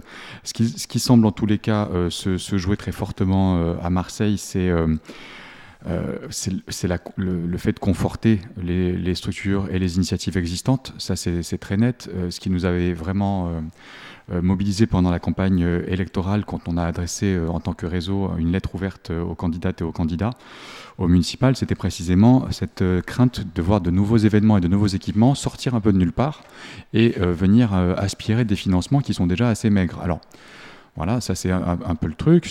il y a un rééquilibrage aussi à mener à Marseille. On est sur une ville euh, et sur une, agglomération, sur une métropole qui consacre euh, euh, par an et par habitant à peu près 135 euros à la culture, là où Strasbourg en consacre par exemple 165. C'est-à-dire que ne serait-ce que s'il y, avait, s'il y avait un rattrapage entre Marseille et Strasbourg, qui ne sont pas du tout des, euh, agglomérations euh, équivalentes mmh. hein, ou comparables. Mais bon, euh, s'il y avait juste ce rattrapage, on aurait 20 millions d'euros par an en plus sur le budget culturel. Donc peut-être que c'est aussi un axe, un, axe qui intéresse. Après, la façon dont se répartit le budget, ça c'est peut-être l'objet de ces assises très précisément. J'aimerais qu'on revienne sur, sur, la question tout à l'heure des ateliers qui a été évoquée par les, artistes euh, Sarah Fayaski et Charlotte Morabin. Il y a un côté un peu DIY à Marseille, où en fait les artistes se débrouillent un peu de, leur côté. Alors néanmoins, euh, Jean-Christophe Arcos m'a parlé de nouveaux euh, ateliers de la ville qui sont en train d'être construits à au Chartreux, c'est bien ça? Est-ce que quelqu'un connaît ce projet Je n'en sais pas plus. Alors, c'était un projet qui c'est un projet qui est en ah. cours, pardon. C'est un projet qui est en cours depuis quelques temps. Alors euh, voilà, après il y, a effectivement eu des, des, changements importants à, la ville de Marseille, donc euh, à voir ah. si ça va être. D'accord, c'était un, projet de l'ancienne euh, municipalité. Je ne sais pas exactement comment ça avait, ça s'était fait. En tous les cas, ce qui est clair, c'est que dans, le, dans, dans la, question de rebâtir Marseille, il y a effectivement la question du logement qui va à un moment va se poser. Et est-ce qu'il n'y a pas, j'ai cru comprendre aussi l'année dernière que l'État euh, voulait conclure avec euh, la ville de Marseille un nouveau contrat pour euh, construire, améliorer l'habitat et construire des, nouvelles habitations, du logement, peut-être qu'il y a quelque chose aussi à faire pour construire par la même occasion des ateliers d'artistes.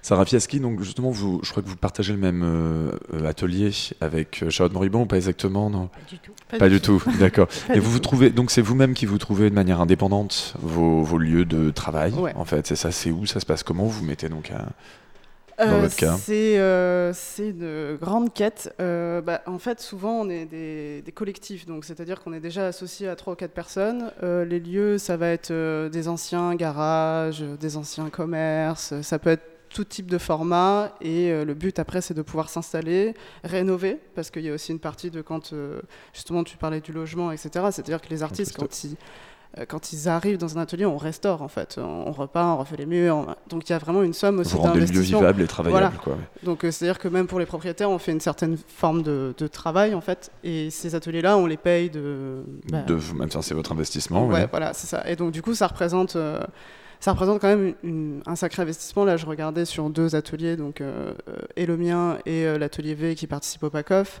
On est sur 800 euros euh, pour euh, 150 mètres carrés, donc ça fait à peu près, euh, il y a 6 personnes, donc on est à 133 euros par personne et par mois. C'est une charge. euh, et bon, c'est quelque chose dont on a besoin et c'est pas, je ne parle pas du tout de sacrifice, hein, c'est un truc volontaire et c'est vraiment important pour nous d'avoir un espace de travail. Donc c'est c'est DIY, mais il y a une vraie, euh,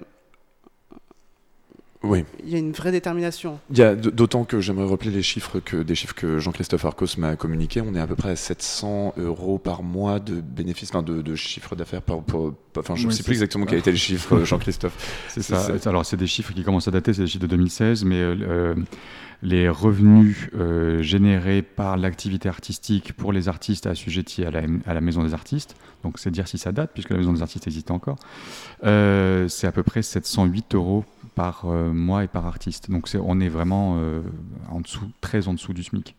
Sa- Sarah Fiaschi également, dans quelle euh, configuration de- d'atelier avant qu'on fasse une petite pause musicale, vous pouvez nous expliquer Pardon, Charlotte Morib- Moribond. Morabin. Morabin. C'est la fatigue, hein, cette dernière session. Euh, pas Dans quelle configuration d'atelier vous êtes aussi Vous êtes dans un, dans un cadre indépendant Oui. aussi. Pareil, ça, investit des frais- ça implique des frais. De, la même manière, c'est sur le même. euh, Oui, oui, complètement. Bah, ça passe euh, tout simplement par euh, aller chercher euh, un atelier, un lieu d'espace sur le Mhm. bon coin, comme si on allait chercher un appartement. Et sur ce bon coin, bah, on trouve des, des bonnes occasions, des garages en effet complètement à l'abandon qu'on vient euh, restaurer.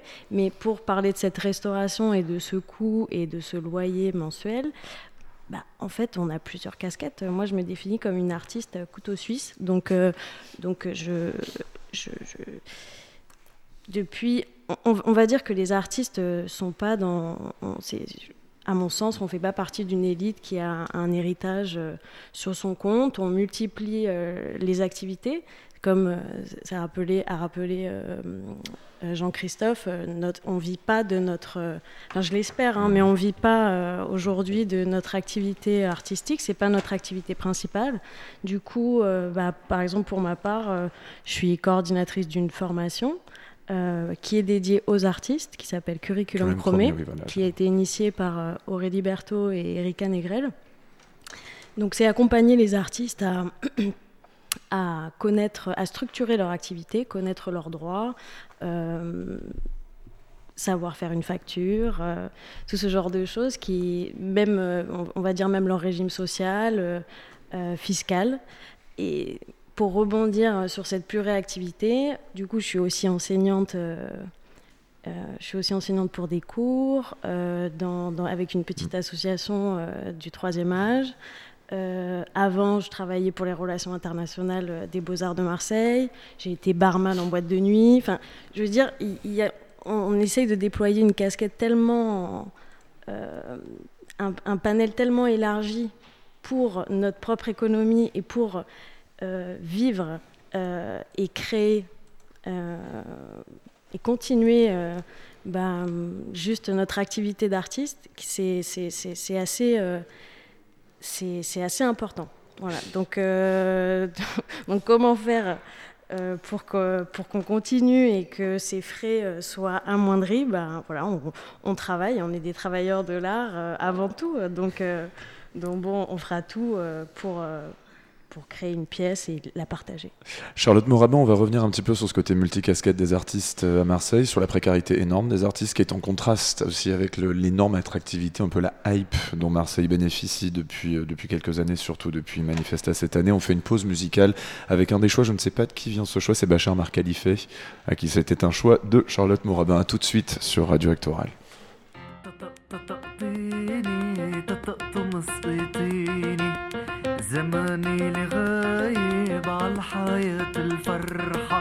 طق طق طقتيني زماني الغايب على عالحياة الفرحة.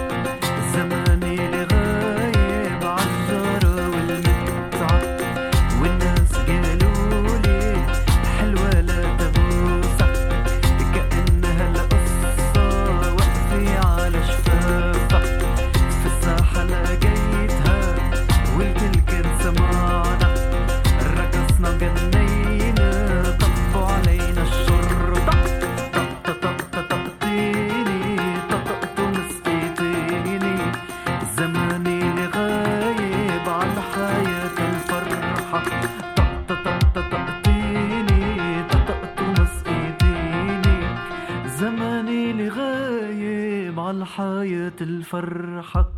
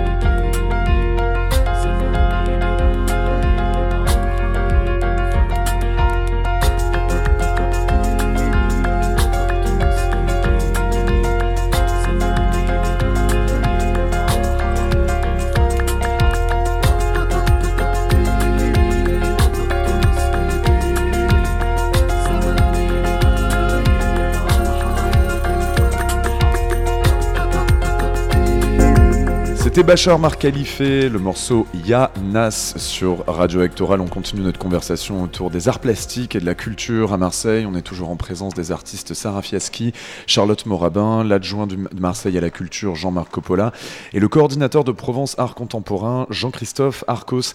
On vient de l'évoquer juste avant d'écouter Bachar Mar Khalife. Les artistes, pour survivre, et pas seulement à Marseille d'ailleurs, sont vraiment multicasquettes. Plusieurs activités, notamment celles, euh, on attend un petit peu des artistes, d'être un petit peu des animateurs sociaux, de réparer la société. Je vais citer un petit article qui est paru euh, dans le monde diplomatique, dans les pages culture, ils en ont quelques-unes, elles sont plutôt pas mal. Il y a Evelyne Pielier, donc, ou Pielaire, je ne sais pas comment elle s'appelle, si elle m'écoute, je m'e- je m'excuse. Elle disait, donc elle, elle a, elle a passé un petit peu, elle a énuméré toutes les, tout ce qu'on a pu demander aux artistes. C'est un article qui, euh, réagissait un petit peu aux injonctions qui ont été faites depuis, euh, depuis la, crise, euh, la crise sanitaire aux, artistes. Bien évidemment, tout le monde a en tête le fameux lion en- enfourché. En l'occurrence, ce que nous dit Evelyne Pielier, c'est comment éviter que l'artiste soit reconnu comme nécessaire à la société sans lui demander au choix ou tout ensemble de contribuer à la grandeur du pays, d'éduquer la population, de servir à sa cohésion, de participer d'une volonté collective, ce qui peut impliquer de limiter ses aspirations, d'attenter à ce qu'il a de plus intime. Je vais poser la question ben, aux premières concernées, à savoir les artistes qui sont autour de la table, Sarah Fiaschi et Charlotte Morabin. Est-ce que déjà ce qui vient d'être dit euh, vous parle et vous ressentez un petit peu cette euh, multiple injonction? Et notamment pour parler assez directement, donc, et vous l'avez déjà un petit peu évoqué Charlotte Morabin, des, des actions sociales qui sont euh, demandées de faire aux artistes pour, pour qu'ils puissent vivre tout simplement et intervenir dans la société, un petit peu comme donc, le nom de cet article c'était À quoi servent donc les artistes? En l'occurrence, je sais que l'une d'entre vous, donc Charlotte Morabin, vous avez participé à des, euh, à des ateliers euh, socio-éducatifs. Je crois que Sarah Fiaschi, elle, par choix, juste ne se sentait pas euh, tout simplement compétente pour le faire. Est-ce que, on va commencer par Sarah Fiaschi. Pourquoi d'ailleurs Qu'est-ce que vous faites aussi de cette demande qu'on fait aux artistes? Euh, bah, comme l'a très bien expliqué Charlotte, on est déjà assez multicasquette. Mm. Et c'est vrai que, enfin, moi, j'ai fait des études d'art pour donner du sens et créer des formes. Et faire de l'accompagnement socioculturel, c'est pas dans mes compétences. Et euh, moi, c'est quelque chose qui, après, personnellement, euh, ne me convient pas et dans lequel je me sens pas à l'aise. Parce que je suis moi-même dans une forme de précarité, on l'a déjà assez dit. Et c'est vrai que des fois, c'est tourné vachement vers un euh, vers des publics en difficulté dans des milieux sensibles. Et je ne sais pas comment additionner deux formes de précarité font quelque chose de, de nouveau, Euh, même si j'espère que ça marche dans certaines conditions, mais je sais que moi, personnellement, j'y arrive pas. Mais peut-être Charlotte. Charlotte Morabin. Non, je, com- je comprends tout à fait euh, ce que dit Sarah. Euh, Après, euh, moi j'avoue que je, je me, je- je me sers finalement de, de ces. hum, je me sers de ces, de, de- de, ces, de ces opportunités juste pour créer du dialogue. En fait, c'est juste de la rencontre. Euh, J'accompagne personne. C'est justement euh, les centres sociaux qui m'accompagnent et, et, et, me comment on va dire, on va dire et me tendent la main euh, pour créer ce dialogue-là. Euh, et, et ça, ça, crée des belles formes. Mais avant tout, c'est juste, de la, juste de la rencontre, en fait. C'est peut-être en harmonie avec votre travail, davantage que peut-être celui de Sarah, je ne sais pas. Peut-être, peut-être. Euh, euh, c'est vrai que j'ai un, un, travail autour du quotidien, euh, sur, sur, vraiment la question du quotidien et les gestes euh, de, de, notre environnement. Donc ça peut s'adapter à, à, différents publics et ça peut bien sûr en parler. Mais, mais je crois vraiment que c'est un artiste, c'est aussi voilà, juste converser et, euh, et se nourrir de ces échanges-là pour créer après des formes. Moi, j'attends pas d'un quartier, euh, je viens de m'installer avec euh, ma table, mes, mon plâtre euh, et, euh, et, mes crayons pour pouvoir créer dans ce quartier et euh, m'inspirer. J'attends bah, juste, j'observe. Je crois que peut-être c'est ça des, ateliers aussi là-bas. C'est, enfin, dans quel que soit le quartier, c'est observer ce qui s'y passe. Jean-Marc Coppola, deux, deux questions. D'abord, la première, je sais que vous n'êtes pas trop dupe du modèle socioculturel à l'ancienne, avec la maison de la culture, ce genre de choses qui a probablement un petit peu vieilli. Alors déjà, qu'est-ce qu'on pourrait inventer aujourd'hui, imaginer du moins pour euh, en, lieu et place de ces modèles-là? Et par ailleurs, qu'est-ce que vous pensez un petit peu, comment vous ressentez ces, ces injonctions, ces multi, euh, ces multi-missions qu qu qui s'imposent plus ou moins harmonieusement aux artistes, en l'occurrence à Marseille? Je vais peut-être commencer par la deuxième question. Je crois que ça a été très très bien dit parce que c'est du vécu par Charlotte et, et, et Sarah. On ne peut pas demander, et donc certains d'ailleurs ne se sentent pas de, de, de faire, on ne peut pas demander à des artistes dont le rôle est effectivement de, de créer, d'avoir d'autres rôles. Charlotte disait, moi ça me sert à la rencontre, donc c'est autre chose. Et c'est tout l'intérêt effectivement de de lieux que, que, que l'on veut mettre en place, euh, les maisons des cultures, des cultures, pas de la culture, des maisons des cultures où l'on retrouve effectivement des ateliers d'artistes parce qu'il en manque, euh, il y en a trop peu euh, à Marseille. Quand je fais le tour, euh, l'état des lieux, je m'aperçois qu'il y a des tas de friches euh, inutilisées, c'est assez aberrant. Et, et c'est la raison d'ailleurs pour laquelle on travaille en, vraiment en transversalité. Euh, moi sur la culture, euh, ma collègue qui est en charge de l'éducation populaire, mon autre collègue qui est en charge de la vie associative, euh, une autre adjointe qui est en charge le foncier, l'urbanisme, parce qu'il nous faut reconstruire, rebâtir la ville. Et on ne peut pas rebâtir la ville si on ne pense pas logement, lieu culturel et mobilité, moyens de transport. Et donc voilà, on essaye d'avoir une, cohérence d'ensemble. Et les maisons de culture, c'est pas justement euh, parce que on a des tas de projets et, et, et, on vient nous soumettre des projets, des bibliothèques un peu partout. Mais je ne veux pas faire une galerie marchande avec une bibliothèque, puis à côté un atelier d'artistes, puis encore à côté euh, d'autres services. Je crois que voilà, ce lieu de rencontre, il peut être dans un même lieu. Il en manque, il en manque euh, mmh. dans tous les arrondissements. Et donc, euh, euh, effectivement, on m'a prêté l'idée que Maison des Cultures, c'était un peu socio-cul. Non, moi, je suis très attaché à l'éducation. Socio-cul, c'est la nouvelle manière qu'on avait dit. En fait, je suis très attaché. Je vais vous dire, je suis très attaché à l'éducation populaire parce que euh, il se trouve que dans mes responsabilités précédentes, j'étais président du CREPS, Provence-Alpes-Côte d'Azur. Le CREPS, c'est pas éducation physique et sportive, c'est éducation populaire et sportive. Mmh. Et je l'étais entre, entre 99 et 2006. Et j'ai vu en 2002 donc euh, ça rappelle qui revenait au pouvoir au niveau national, le déclin de l'éducation populaire depuis. J'ai dit c'est une, c'est une bombe à retardement. Et c'est des choses dont on s'aperçoit 10 ans, 15 ans, 20 ans après. Boris Cyrulnik, en 2017, il est interviewé, il dit à quoi vous attribuez le recul de société dans laquelle nous sommes? Il dit ce n'est pas un recul de société, c'est un recul de civilisation. Et il dit parce que justement on a reculé sur l'éducation populaire. Donc il faut recoudre, il faut reconstruire tout cela. Et donc, euh, les maisons des cultures sont des lieux, mais c'est surtout l'humain qu'il y a à l'intérieur mmh. qui permettront de reconstruire tout ça. Jean-Christophe Arcos, on discutait, euh, là on vient, de voir qu'on attend beaucoup des artistes, on attend aussi beaucoup de l'art.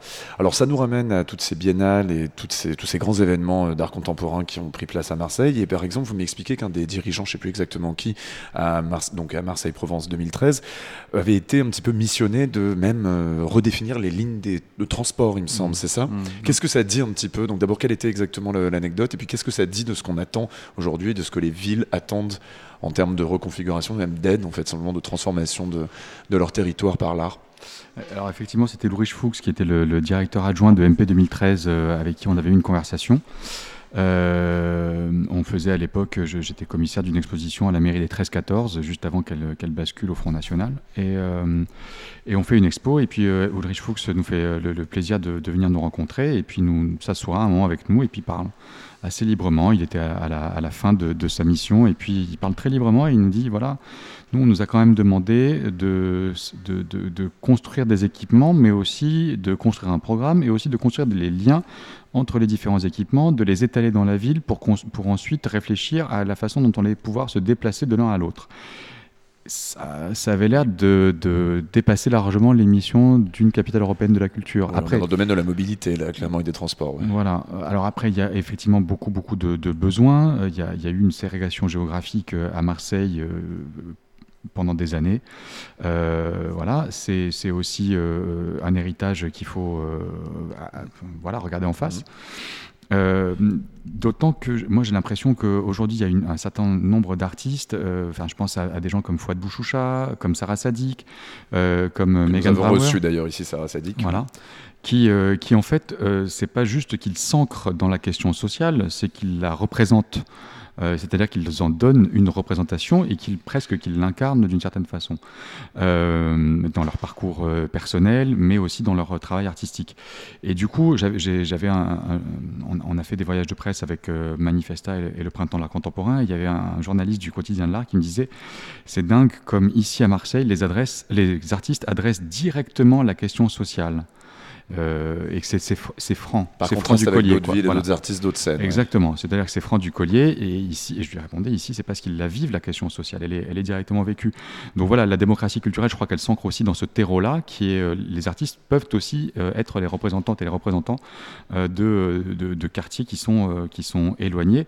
Et effectivement, c'est pas en créant des, des musées, des fondations dans les quartiers nord que ça va se résoudre, parce que ça serait un geste d'autorité, euh, mais c'est plutôt en créant de la mobilité mentale, pas, pas juste des lignes de transport, mais de la mobilité mentale. Ça nous pose aussi la question donc de la l'attractivité du territoire actuellement et donc de l'implantation par exemple de Manifesta, qui a une certaine vision de la ville de Marseille, enfin qui amène aussi un discours, qui amène un travail. Alors on a déjà assez critiqué, je pense, Manifesta euh, sur ce micro. On va d'ailleurs le refaire un petit peu tout à l'heure avec euh, avec Maclean Kowal euh, qui nous parlera d'Athènes. Mais qu'est-ce qu'on peut retenir de bien, Jean-Christophe Arcos? Parce qu'il y a eu quand même de très belles opérations qui sont pas forcément les plus visibles et puis surtout, et c'est ce que vous disiez, Jean-Christophe Arcos, on en demande un peu beaucoup à cette biennale qui arrive vraiment au pire moment à tous les moments, c'est-à-dire à la fois dans l'art contemporain, on aimerait bien débiennaliser, enfin il y a un gros discours critique contre ces événements-là. Par ailleurs, en plus, on est censé déspectaculariser, c'est-à-dire moins montrer. Et là, ben, malheureusement, Manifesta a lieu en 2020, en plus, bon, ben, il y a comme qui dire une petite complication sur la production aussi. Alors effectivement, s'il s'agit de parler de, ce que Manifesta a pu faire de bien, je vais éviter de parler de la question curatoriale et je plutôt sur, je m'a- je m'attacherai plutôt à, revenir sur cette question de l'ouverture au monde. Euh, c'est c'est aussi ça que peut apporter euh, une biennale, c'est pas tant les touristes touristes euh, parce que là, effectivement, on, le voit avec la crise sanitaire et ça couvait déjà depuis quelques années. La question du tourisme culturel, elle est, euh, elle est vraiment euh, largement remise en cause et, et re-questionnée. Mais c'est aussi à un moment de pouvoir faire venir des, gens, des professionnels, des artistes, des gens en fait, hein, aussi tout court. Parce que les artistes et les professionnels sont aussi des gens. Bah, rencontrer la scène locale, rencontrer ce qui peut se faire ici, voir la richesse, les pépites de, de, de cette ville, euh, s'en rendre compte. Il y a par exemple euh, euh, un, un des, un des jour- un- enfin, le journal des arts, pour ne pas le citer, euh, ouvrait sa- sa- sa- son édition spéciale Manifesta en parlant de la, de la scène locale. Et c'est vrai que ça fait plaisir aussi de voir que euh, grâce à Manifesta, euh, c'est cette scène locale qui est euh, En mise en valeur. le titre, rappelons le titre, c'était quand même Manifesta sauvé par la scène locale. Alors ça vous a peut-être fait plaisir, mais quand même, c'est assez limite, je crois. C'était pour Provence Art Contemporain. qui Enfin, c'était un article conjoint entre Manifesta et, le, et, et Provence Contemporain. Oui, alors après, voilà, moi je trouve que c'est euh, assez intéressant de voir cette biennale qui est aussi un tournant de son histoire. hein. Euh, Manifesta, ça, ça a été pensé à la chute du mur de Berlin pour voir comment l'art, la culture euh, pouvaient répondre à des questions euh, un peu chaudes à l'époque, euh, qui, qui sont d'autres questions, mais tout aussi chaudes, voire plus chaudes encore aujourd'hui. Et aujourd'hui, Manifesta prend un, un virage aussi sur comment est-ce que une biennale peut se penser non pas dans l'art contemporain destiné euh, à, faire, à montrer des œuvres, et donc participer quelque part d'une déspectu- déspectacularisation, Mhm. mais aussi euh, pour penser euh, la- la- le retissage social, penser en fait un peu sauver le monde. C'est un peu un côté messianique Voilà. de Manifesta. Après, bon, c'est peut-être un peu ambitieux hein, de sauver le monde, mais euh, chacun doit faire sa part. Sa- Sarah, Sarah Fiaschi et Charlotte Morabin, donc on parlait de l'attra- de l'attractivité de Marseille pour les artistes. Alors vous, vous n'êtes pas d'origine marseillaise, mais vous êtes venu terminer vos études de, de- aux Beaux-Arts à Marseille et vous êtes resté ici. Alors c'est quoi les limites et c'est quoi les, les avantages d'une ville comme Marseille quand on est artiste? En termes de scène et puis aussi en termes de mode de vie, même si, bon, bien évidemment, la précarité, mais bon, elle est partout. Je pense que commencerai, je commencerai par dire euh, pourquoi on se sent bien à Marseille, c'est aussi, enfin, c'est la question du temps. Le temps qui euh, est différent. Par exemple, moi, je suis d'origine, enfin, de, de, de la région parisienne. Euh, le temps, voilà, par l'anecdote, je pense qu'on va vite comprendre. euh, les escalators, ici, il y a deux fils où on attend. À Paris, Ça commence. Et- mais mais c'est révélateur de. Enfin, pour moi, c'est très important en fait d'avoir ce temps-là et et juste euh, de, de, de pouvoir en profiter. euh, dans- et ça ne veut pas dire que je, je me prélasse, hein, mais, euh, mais c'est pour moi, c'est c'est- c'est- c'est- une vie à une autre vitesse. Donc ça me permet de, de- de créer d'une autre manière. Et ça serait la- ma première, ma, ouais, ma première réflexion sur, Mhm. sur mon ancrage sur le territoire. Et après, je pense que ça serait euh, la notion du collectif. On sort euh, d'une école de beaux-arts et comment, comment on s'accapare tout ce qu'on a, tout notre bagage et comment on, peut le poursuivre. Et c'est la question du collectif. Donc, euh, du coup, euh, être euh, à plusieurs, ben, on est un peu plus fort sur ces questions, mais qui sont euh, de très, enfin, des questions de ré- la réalité, quoi. Mhm. Donc, euh, comment, comment je vais facturer? Et toi, tu t'es fait payer pour euh, l'autre expo? Ah bah ouais, non. Ah bon, ben, on va voir peut-être ensemble. Ouais. Et c'est sur des vraies questions. Et je pense que, ouais, entre- être entouré, avoir un atelier, euh, c'est c'est- c'est assez primordial. et puis, c'est ce qui, moi, m'a permis de, de- de rester sur Marseille. et puis après, on va pas se mentir, hein, l'aspect économique, un loyer. En termes de- euh, de- du niveau de vie sur Marseille, vous voulez dire bah, euh, juste euh, un appartement, voilà, le, ce, que, ce que je paye de, de mon appartement est beaucoup moins cher que, en tout cas, là où je vivais avant. Donc euh, c'est une, une réalité aussi. euh, voilà. Sarah Fiaschi, alors pour vous, c'est quoi les spécificités en tant qu'artiste d'un territoire comme Marseille, les opportunités qu'on a quand on développe sa carrière et les limites aussi? Euh, bah, moi, j'allais commencer par dire que moi, je trouve qu'à Marseille, il y a beaucoup d'espoir, il y a Mhm. beaucoup de désir, il y a beaucoup d'envie de faire, et qu'effectivement, le collectif, il est vraiment au cœur de la manière dont on peut vivre à Marseille, parce que j'ai trouvé qu'assez facilement, euh, moi, j'ai réussi à rencontrer des gens bah, qui venaient de partout, euh, enfin, qui venaient des médias, qui venaient du social, qui venaient des sciences dures, des sciences appliquées. Enfin, j'ai trouvé que il y avait une vraie communauté en fait et que tous ces espoirs-là et toutes ces problématiques-là se mélangeaient assez facilement.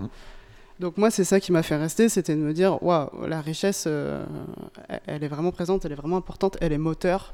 Donc euh, on- oui, on galère parfois, mais il y a, il y a beaucoup d'huile de coude ici, il y a beaucoup de désir. Donc euh, je pense que c'est c'est ça quoi.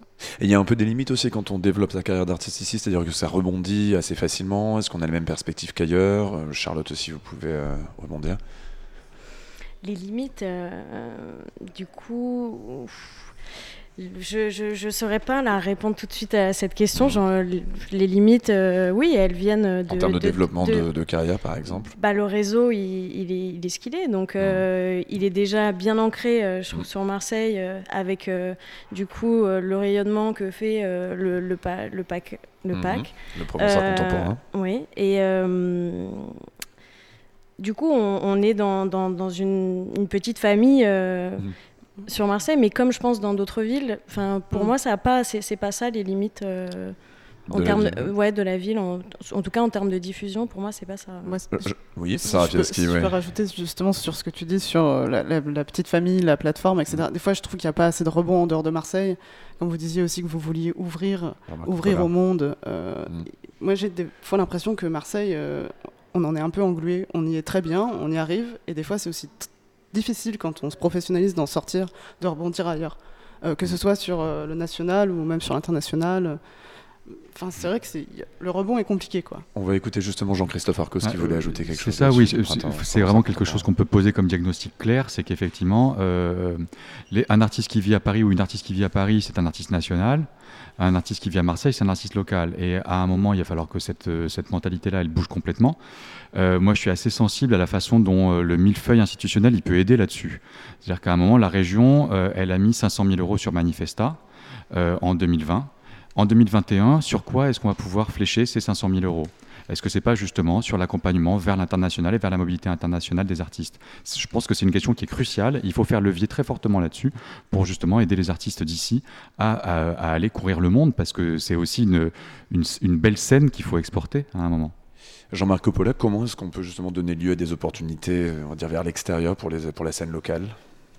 À l'échelle de, des décisions que peut mener une, une mairie Bah, il faut déjà qu'il soit reconnu à l'échelle Ouais. locale. Je comprends hein, l'idée de- d'artiste euh, local, mais je trouve qu'il y a un manque de reconnaissance euh, aussi euh, à, l'échelle locale, une valorisation. J'étais frappé par le fait que dans mon, court état des lieux, là, pendant deux mois et demi, les gens soient étonnés que je, je- je me- je- Mhm. passe du temps avec, euh, avec chacune, chacun. J'aime bien connaître aussi le parcours des uns et des autres, comment, quelle était la rencontre, quel était le déclic. Et, et, et- et donc, euh, souvent, on a des artistes qui sont reconnus de Marseille, qui sont reconnus à l'échelle nationale, voire même internationale, ils ne sont pas reconnus à Marseille. Donc, euh, donc voilà, Euh, il faut. L'émission est intéressante de ce point de vue. hein. Ce, ce- ce dialogue en direct avec des artistes à partir de, de ce qu'ils vivent, de ce qu'elles vivent en l'occurrence, est vraiment très intéressant et, et ça nourrit aussi la réflexion sur ce qu'on peut faire. Parce que, bon, effectivement, de manière très générique, j'ai dit l'ouverture au monde. On a quelques projets en, tête, euh, bien entendu. Ça va, ça va pas se faire euh, d'ici 2021, mais euh, on veut lancer les choses et puis une fois que le paquebot sera parti, il n'y a rien qui l'arrêtera.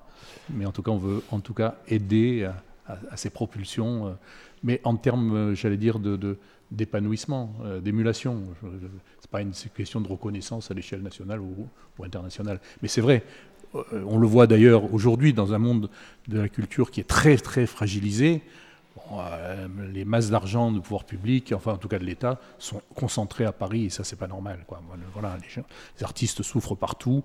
En tout cas, nous on veut euh, vraiment mettre le paquet pour que l'argent public aille vers les artistes et pas simplement vers les lieux. Alors, je- euh, juste avant de finir, on va bientôt devoir se quitter et puis passer à notre dernier plateau. Euh, Jean-Marc Coppola, je crois qu'une de vos une des décisions aussi que vous travaillez actuellement sur les personnels de musée, qui apparemment vous avez identifié une carence, il me semble. Et, euh, et- et en fait, enfin, je pense à ça parce qu'il y avait une performance qui a eu lieu ici, enfin, en tout cas une étape de travail d'une performance. Ça s'appelait Gardien, ça s'appelait Gardien Parti, Parti, pardon, de Valérie Mregen et de Mohamed El Khatib, qui s'intéressaient à ces genres de musées. Vous avez vu cette Ouais. lecture, c'était en Ouais. début de, en Ouais. début de festival. Vous avez identifié. D'ailleurs, je crois que, enfin, ils dans le, enfin, ils ont, ils ont interrogé une, une agente de, mus- de musée du MAC, du musée d'art contemporain de Marseille. Vous êtes allé les rencontrer, je crois. Ah oui, ça fait partie des sujets, euh, Ouais. les personnels des bibliothèques et les personnels des musées, mais en fait, euh, euh, il y a eu une, gestion assez anarchique des, des choses, enfin, tant- si tant est qu'il y ait eu une gestion. Donc du coup, tout le monde est perdant, les, les, les, les- les agents eux-mêmes, qui sont en grande souffrance euh, parfois, parce qu'ils ne savent pas ce qu'ils qu'ils font là. C'est- Souvent, on les recasse, c'est des reconversions, euh, parce qu'ils étaient dans d'autres services, sans qu'on leur ait donné euh, de l'information. Il y en a d'ailleurs une dans le spectacle qui dit de, spectacle de Mohamed El Khatib et Valérie Mregen qui dit en fait personne n'a jamais choisi ce métier-là. Ce qui est sûr. peut-être faux hein, dans certains cas parce qu'il y a beaucoup d'exemples dans la pièce. de- Et, donc, euh, donc il y a la souffrance, et puis, euh, puis du coup, derrière, il y a une mauvaise qualité du service public, donc euh, que ce soit pour les musées, que ce soit pour les bibliothèques. Donc ça fait partie des sujets. On a des réunions de travail, on est en train de bousculer un petit peu les choses. euh, et, là, il nous faut des actes très concrets, pas à la fin du mandat, demain, parce que quand euh, des bibliothèques, mais c'est valable aussi pour les musées, qui sont fermés ou des salles sont fermées parce que faute de personnel et on le découvre le matin même, ça c'est pas possible que ça se passe comme ça. Donc on est en train de, voilà, il faut remotiver à la fois les agents, donc il faut réfléchir à un certain nombre de, mesures, d'actions, et puis euh, et puis que tout le monde, j'allais dire, puisse euh, bénéficier de cela. Mais c'est surtout, pour moi, c'est le public qui doit être le plus important. Avant, de se quitter, j'aimerais qu'on mélange à la fois l'activité, l'actualité de tous les invités autour de, la table et également, bah, on est obligé d'un petit peu d'évoquer une situation qui est particulièrement fâcheuse. D'ailleurs, on va le voir avec notre prochain, notre dernier invité. S'il n'a pas pu, s'il n'est pas là parmi nous, ici, on va l'interviewer par. Par Skype, non pas par Skype, pardon, par WhatsApp, c'est parce que le projet a été annulé, parce que la crise pandémique euh, bah, actuellement euh, met à mal de nombreux, de nombreux projets, notamment artistiques. Alors il y a une situation assez curieuse actuellement, c'est qu'au final les grands musées qui peuvent disposer d'assez d'espace pour euh, appliquer les consignes sanitaires sont encore ouverts, mais par contre tous les petits lieux, et je pense que Jean-Christophe Arcos est plus au courant que moi, ont dû majoritairement fermer. Il me semble il y a énormément de, je pense que les vernissages sont un peu mis à mal. C'est quoi à peu près la situation et les, consignes à respecter, Jean-Christophe Arcos Il y, a, eu effectivement un arrêté euh, préfectoral qui euh, mentionnait, alors on était un peu euh, sur le qui-vive et un peu inquiet, qui mentionnait que devait fermer dans le cadre de, la zone d'alerte maximale d'urgence écarlate les lieux, les salles d'exposition. Et alors on a regardé un peu dans le détail, c'est en réalité les ERP de type T. Alors, les ERP de type T sont classés en cinq catégories. C'est un- une complexité hallucinante. Euh, tout ça pour avoir, euh, au final, euh, les services de la préfecture qui disaient un truc et la DRAC qui nous a dit non, faut passer, faut passer au-delà parce que vous n'êtes pas des ERP de type T de, de quatrième, troisième, deuxième ou première catégorie. Ok, donc on en est sur euh, là-dessus. Dans tous les cas, il y a, a toujours les, euh, gestes sanitaires, les, euh, gestes barrières, les règles sanitaires, maximum 10 personnes, pas de buvette dans les vernissages, etc. etc. Mais néanmoins, tous les lieux euh, d'exposition, en tous les cas dont j'ai connaissance, peuvent euh, ouvrir. Ah, comme, tout comme Mhm. d'ailleurs Actoral a tout à fait lieu. Donc on va, on va rappeler un petit peu l'actualité. Donc vous vous occupez euh, du PACOF, de ce côté, de ce côté, du côté de Charlotte et de Sarah. Quelles sont vos, vos actualités, les, les vernissages à venir? Ah non, évidemment. Alors tout le monde attend que ce soit moi qui les dise. hein. Non, pas du tout. Non, non, bah, du coup, on vous invite ce soir et demain. Ah non, ce soir Euh, faut venir à Actoral. Non, je rigole. hum, on n'en bon. peut plus. Ce on va sortir d'Actoral un petit peu. Oh non, faut faire le pack-off. Ouais. Ce soir, ça se passe entre euh, l'atelier Fuite et l'atelier Pantera, euh, qui sont situés euh, euh, dans le quartier du, du- du- entre le 5 et le 6e arrondissement. Vers le Donc, euh, voilà, tout à fait. Et, euh, et demain, à l'atelier IF. euh, qui est dans le même secteur. En gros, c'est trois ateliers qui ont décidé de, de- de se réunir et euh, d'y exposer. En gros, on se fait des invitations. Donc, euh, ça est soirée des performances euh, euh, musicales et des ex- une exposition collective. C'est Rafias qui voulait rajouter quelque chose. Ouais, moi je veux bien rebondir sur ce qu'a dit Jean-Christophe euh, à propos des fermetures de lieux. Euh, nous, ça nous a aussi pas mal inquiété euh, au niveau du PACOF. Et ce que je voulais tenir à dire, c'est que beaucoup de lieux sont des lieux associatifs. Euh, du coup, on ouvre et on se rémunère sur la buvette que l'on ne peut plus faire. Ouais. Les artistes qui participent au PACOF créent des pièces euh, de leur poche et espérer peut-être retrouver un petit billet à la sortie grâce à la cagnotte de la buvette et ne peuvent pas. Donc on est dans un truc assez pareil, complètement fou, où euh, pour le coup on donne beaucoup de nous-mêmes et euh, c'est- assez, triste en fait. Ça, fait- ça fait Dernier partie des, dialogues qu'on peut avoir avec la préfecture en leur demandant quelles sont les mesures de compensation qu'ils Ouais. peuvent euh, mettre en place. Mm. Bon, tout ceci nous mène à notre pause musicale. hein. donc ce sera chômage, chômage. J'aimerais quand même qu'on explique euh, à nos auditeurs de Radio Actoral, Charlotte Morabin, ce que vous nous expliquiez tout à l'heure, ce choix. Donc c'est Nina, chômage, chômage, c'est une reprise de Desireless, de Voyage, Voyage. Mais je crois que j'ai jamais. C'est peut-être un rêve de faire ça. Le, le, C'est-à-dire le- le big up. Le big Faisons up. le big up. Le big up. Allez. Euh, non, je crois que c'est un big up euh, à, à cette promotion des Beaux-Arts de Marseille. euh, où on a passé notre DNSEP en 2016 et on l'a eu euh, tous et on a fini euh, en festoyant sur cette musique qui euh, en dit long, je pense. Ah bah clairement. En tout cas, merci beaucoup aux artistes Sarah Fiaschi, Charlotte Morabin, l'adjoint de Marseille à la culture Jean-Marc Coppola. Merci également à Jean-Christophe Arcos, coordinateur de Provence Art Contemporain, qui m'a également aidé à organiser ce plateau. On fait une pause musicale maintenant sur Radio Hectoral. On va donc écouter l'hymne des Beaux-Arts de Marseille de la promotion 2016. Je rigole, hein, je rigole bien sûr. C'est Chômage, Chômage de Nina, une reprise de Désirless. À tout de suite sur Radio Hectoral.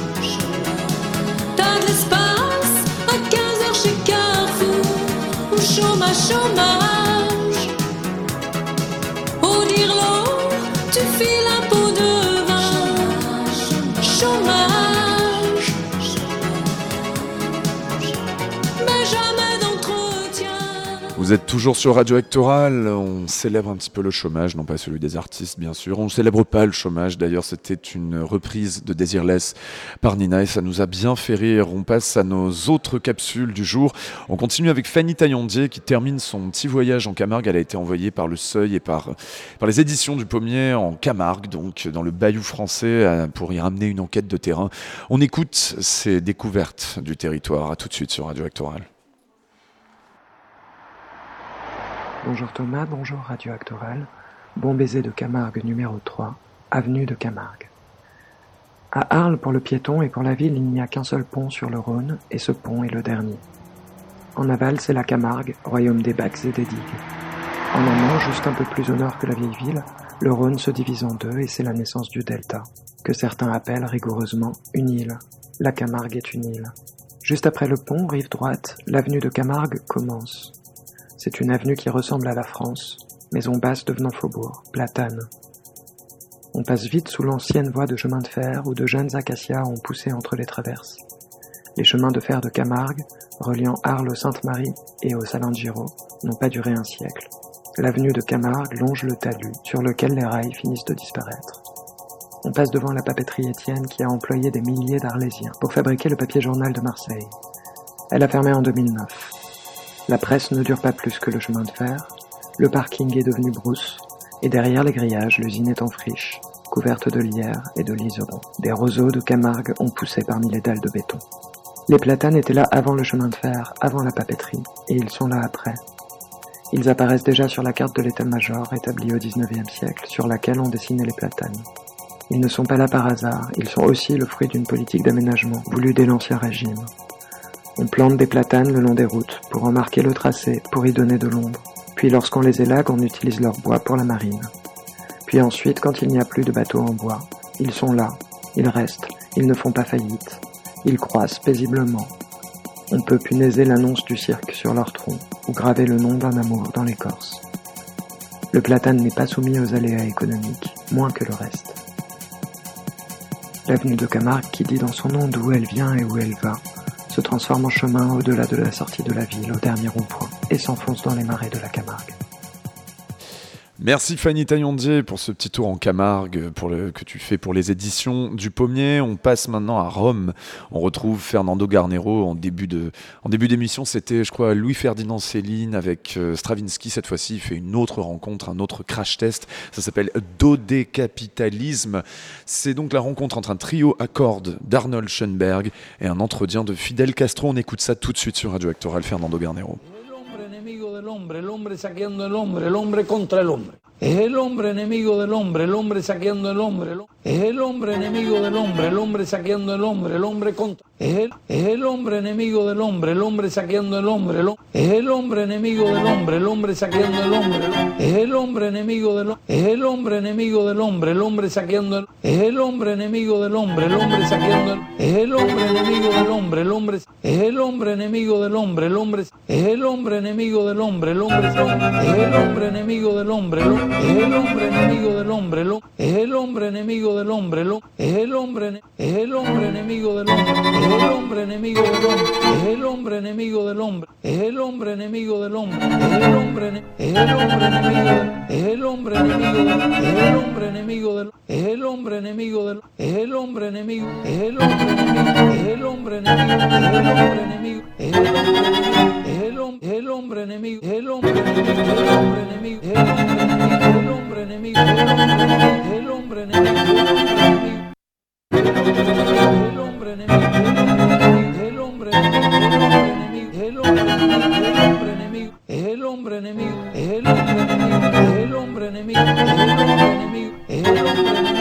es el hombre enemigo, es el hombre enemigo del, es el hombre enemigo es el hombre enemigo, es el hombre enemigo, es el hombre, es el hombre enemigo del hombre, es el hombre enemigo del hombre, es el hombre enemigo del hombre, es el hombre enemigo del hombre, es el hombre enemigo del hombre, es el hombre enemigo del hombre, es el hombre enemigo del hombre, es el hombre, el hombre enemigo del hombre, el hombre C'était donc Fidel Castro qui rencontre, qui se confronte à un trio à cordes d'Arnold Schoenberg. Ça s'appelait Do des capitalismes et c'était la dernière capsule que nous a offerte euh, Fernando Garnero, artiste-compositeur argentin en résidence à la Villa Médicis. Ce sera la dernière intervention romaine de Radio Actoral.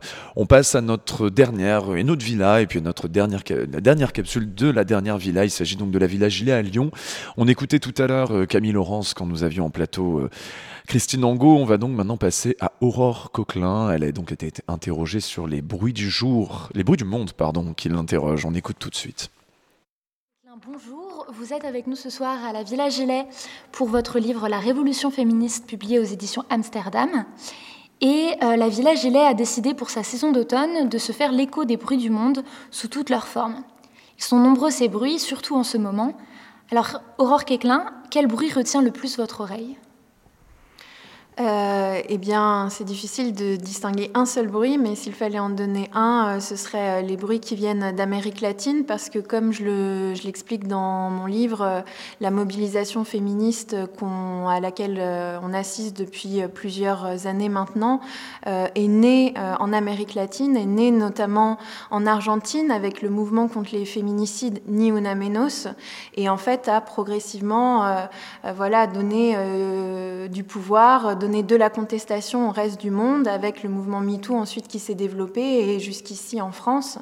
Et depuis 2017, hein, euh, euh, Menos appelle à une grève féministe internationale pour le 8 mars. J'espère que cette année en France, euh, on pourra la construire malgré les conditions un peu particulières euh, qui sont celles du Covid. Voilà, on est dans une période qui est compliquée et qui est compliquée aussi en Amérique latine, qui est durement frappée. Mais on ne doit pas oublier notre combativité, euh, nos luttes et nos luttes féministes. Au-delà d'une révolution féministe, vous parlez de la révolution féministe. Est-ce que vous pensez qu'elle a déjà commencé, qu'elle reste à venir? Et euh, dans tous les cas, où voyez-vous les prémices ou même les commencements de cette révolution? Alors, euh, c'est très difficile à situer à une temporalité précise. Euh, de toute façon, on va dire que le féminisme moderne naît euh, en 1789 et pour moi, un des moments qui est fondamentaux, c'est quand le mouvement féministe commence à s'autonomiser, notamment quand il dicte son propre agenda et réclame le droit de vote et finit par l'obtenir, donc au croisement du 19e et du 20e siècle. La révolution féministe, elle commence pour moi, voilà, dès que naît le féminisme au, sens moderne du terme, mais en même temps, c'est aussi, et c'était le jeu de mots dans le titre euh, du livre, c'est la révolution féministe, elle a déjà commencé, elle est en cours, mais c'est aussi un appel à un futur révolutionnaire qui vienne remettre véritablement en question ben, les fondements même de notre société. Moi, ma thèse, la thèse forte dans mon livre, hein, c'est que les structures dans lesquelles on vit sont patriarcales et qu'il faut les renverser, d'où la nécessité d'une révolution à venir. Merci beaucoup. Merci beaucoup à la Villa Gilet pour ces capsules sur les bruits du monde qui concernent leurs auteurs en résidence cette année à Lyon. On passe maintenant pour notre toute dernière, toute dernière interview de cette toute dernière session, de la toute dernière semaine de Radio Actoral. On va à Athènes pour un projet donc, euh, qui était en collaboration, en coproduction entre Manifesta, la Biennale et le Festival Actoral. Il s'agissait de Lavender, un projet qui devait avoir lieu entre, euh, donc précisément à Marseille, dans, au Sissi Club, qui donc, comme on l'expliquait tout à l'heure avec Jean-Christophe Arcos à notre plateau précédent, a dû être fermé pour des raisons sanitaires. Et c'est un projet qui était en collaboration avec euh, Sub Rosa Space à Athènes. Et nous allons donc avoir au téléphone Maclean Kowal, qui est donc le, gérant et l'artiste de cette galerie qui devait intervenir à Marseille. Il n'a pas pu venir, donc il est resté à Athènes. Et on va, avant de, de le rejoindre par téléphone, plus exactement par WhatsApp, on va se mettre dans une petite ambiance athénienne. Alors, c'est pas vraiment un Athénien là qu'on va écouter, c'est plutôt un artiste, je crois qu'il est anglais. Il s'appelle Jay Glassdubs, mais il habite à Athènes et il fait partie de la scène électronique underground d'Athènes. Euh, On écoute donc tout de suite son dernier album. C'est tout de suite sur Radio Actoral.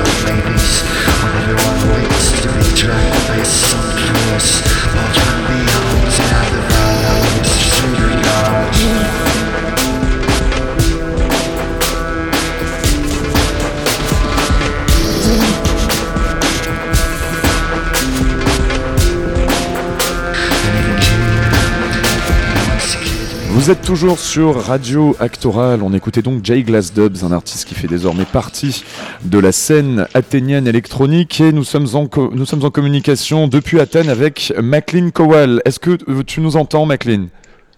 Oui, je vous entends. Également. Ça se passe bien à Athènes? Euh, oui, enfin, je suis pas sorti de la maison aujourd'hui.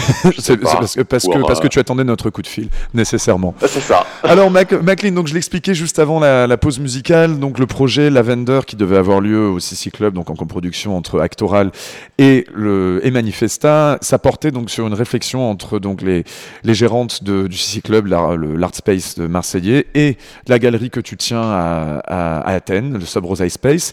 C'était une réflexion autour de la présence des biennales d'art contemporain, notamment dans les villes du pourtour méditerranéen. Donc il y a eu Manifesta il y a quelques années, je crois que c'était il y a deux ans à Palerme.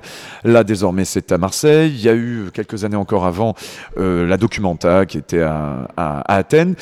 Vous vous êtes rendu compte et vous avez voulu euh, justement réfléchir et puis, euh, et puis euh, à travers des formes artistiques de, de cette exoticisation, de cette fétichisation des territoires que, qui était à l'œuvre finalement dans les discours que portaient ces, ces biennales. Qu'est-ce que, comment exactement vous l'avez identifié ce, ce fétichisme des territoires méditerranéens dans les, dans les biennales? D'accord. Tout d'abord, je vais expliquer un tout petit peu le projet de, Bien sûr. de- enfin, mené par, euh, par Sissi et euh, les autres plateformes euh, d'Athènes. Alors, le, le projet Lavender que nous, nous avons lancé de notre côté à Subrosa, enfin, qui est l'espace que je, je gère à Athènes. Euh, ce projet s'appelle Lavender, enfin, lavande en anglais. Euh, ça fait partie d'un plus grand euh, projet qui s'appelle Split Window, enfin, fenêtre partagée, enfin, divisée euh, qui est une initiative de, de la galerie Sissi, qui est gérée par euh, Anne Vimeux et Elise Potvin, là à Marseille. Euh, leur idée étant de mettre en dialogue, mettre en parallèle les scènes locales de Marseille et d'Athènes à travers la jeune création, la jeune euh, pratique, euh, tout en visant, bien sûr, à cette question de la fétichisation, l'exotification des, des villes du Sud qu'on voit notamment avec la présence de telles biennales que Manifesta, Documenta, etc., chez nous, dans nos villes. Euh, leur idée portait à inviter quelques plateformes d'Athènes, telles que la mienne, Subrosa, qui est une galerie euh, concentrée sur la performance, et euh, deux autres qui sont euh, HD Kepler et euh, Hyperlink Athens. Donc euh, trois plateformes, euh, trois projets d'Athènes qui euh, allaient venir chez CC Club faire des projets, des expos qui euh, mettaient en évidence des questions, euh, des, des perspectives euh, pertinentes pour Athènes. Euh, tout ça en parallèle avec des expos de jeunes artistes marseillais et marseillaises invités par Anne et Elise de Sissi. Donc euh, l'idée portait pas uniquement sur cette question de la fétichisation des, des territoires. Euh, on a pris comme euh, we took this as a point of departure, disons ça. C'était un point de départ, donc oui. Ouais, ouais, voilà. Enfin, je vais bouger un peu entre les deux langues. hein. Enfin, Il n'y a pas de problème, je traduirai si nécessaire, il n'y a pas de problème. Et puis ça, ça parle très, tu parles très bien en français, il n'y a pas de souci, Maclean. Enfin, jusque-là, ça va. Oui, okay. oui, ça se passe Ah, très mais bien. on va voir. Et donc, qu'est-ce que, Euh, quel est ce discours en fait qui est porté par les, euh, par les biennales justement sur les, sur les villes, sur les territoires un petit peu fracturés socialement dans le, autour de la Méditerranée, comme ça s'était passé à l'époque pour euh, Documenta et maintenant pour Manifesta? Qu'est-ce qui développe comme Oh. vision du, de ces villes-là? Hmm, D'accord. Euh, je dirais, enfin, l'idée de, de ce projet Split Window, c'était euh, justement de mettre en dialogue ces deux villes à travers la- leur scène locale, tu vois, enfin, mettre en valeur, mettre en évidence des pratiques euh, basées là-bas, tu vois, basées euh, dans les villes de Marseille, dans les villes d'Athènes, et faire ça un peu contre cette tendance de, de, de voir venir les biennales du nord de l'Europe surtout, qui, qui dictent un peu les récits, le sens, comment comprendre cette ville dans un réseau euh, euh, commercial, euh, de tendance capitaliste, etc. Euh, voilà, c'était ça un peu l'idée. Et pour nous, dans le projet Lavender, qui est le, le morceau euh, qu'on allait, euh, allait dû faire, euh, qu'on a Mhm. dû annuler malheureusement, euh, ça portait vraiment sur euh, cette question de, de la fétichisation des territoires, vouloir euh, contredire ça, enfin mettre, mettre en, en distinction des perspectives, euh, des théorisations des territoires euh, athéniens et marseillais, vraiment faites de, de là-bas, tu vois.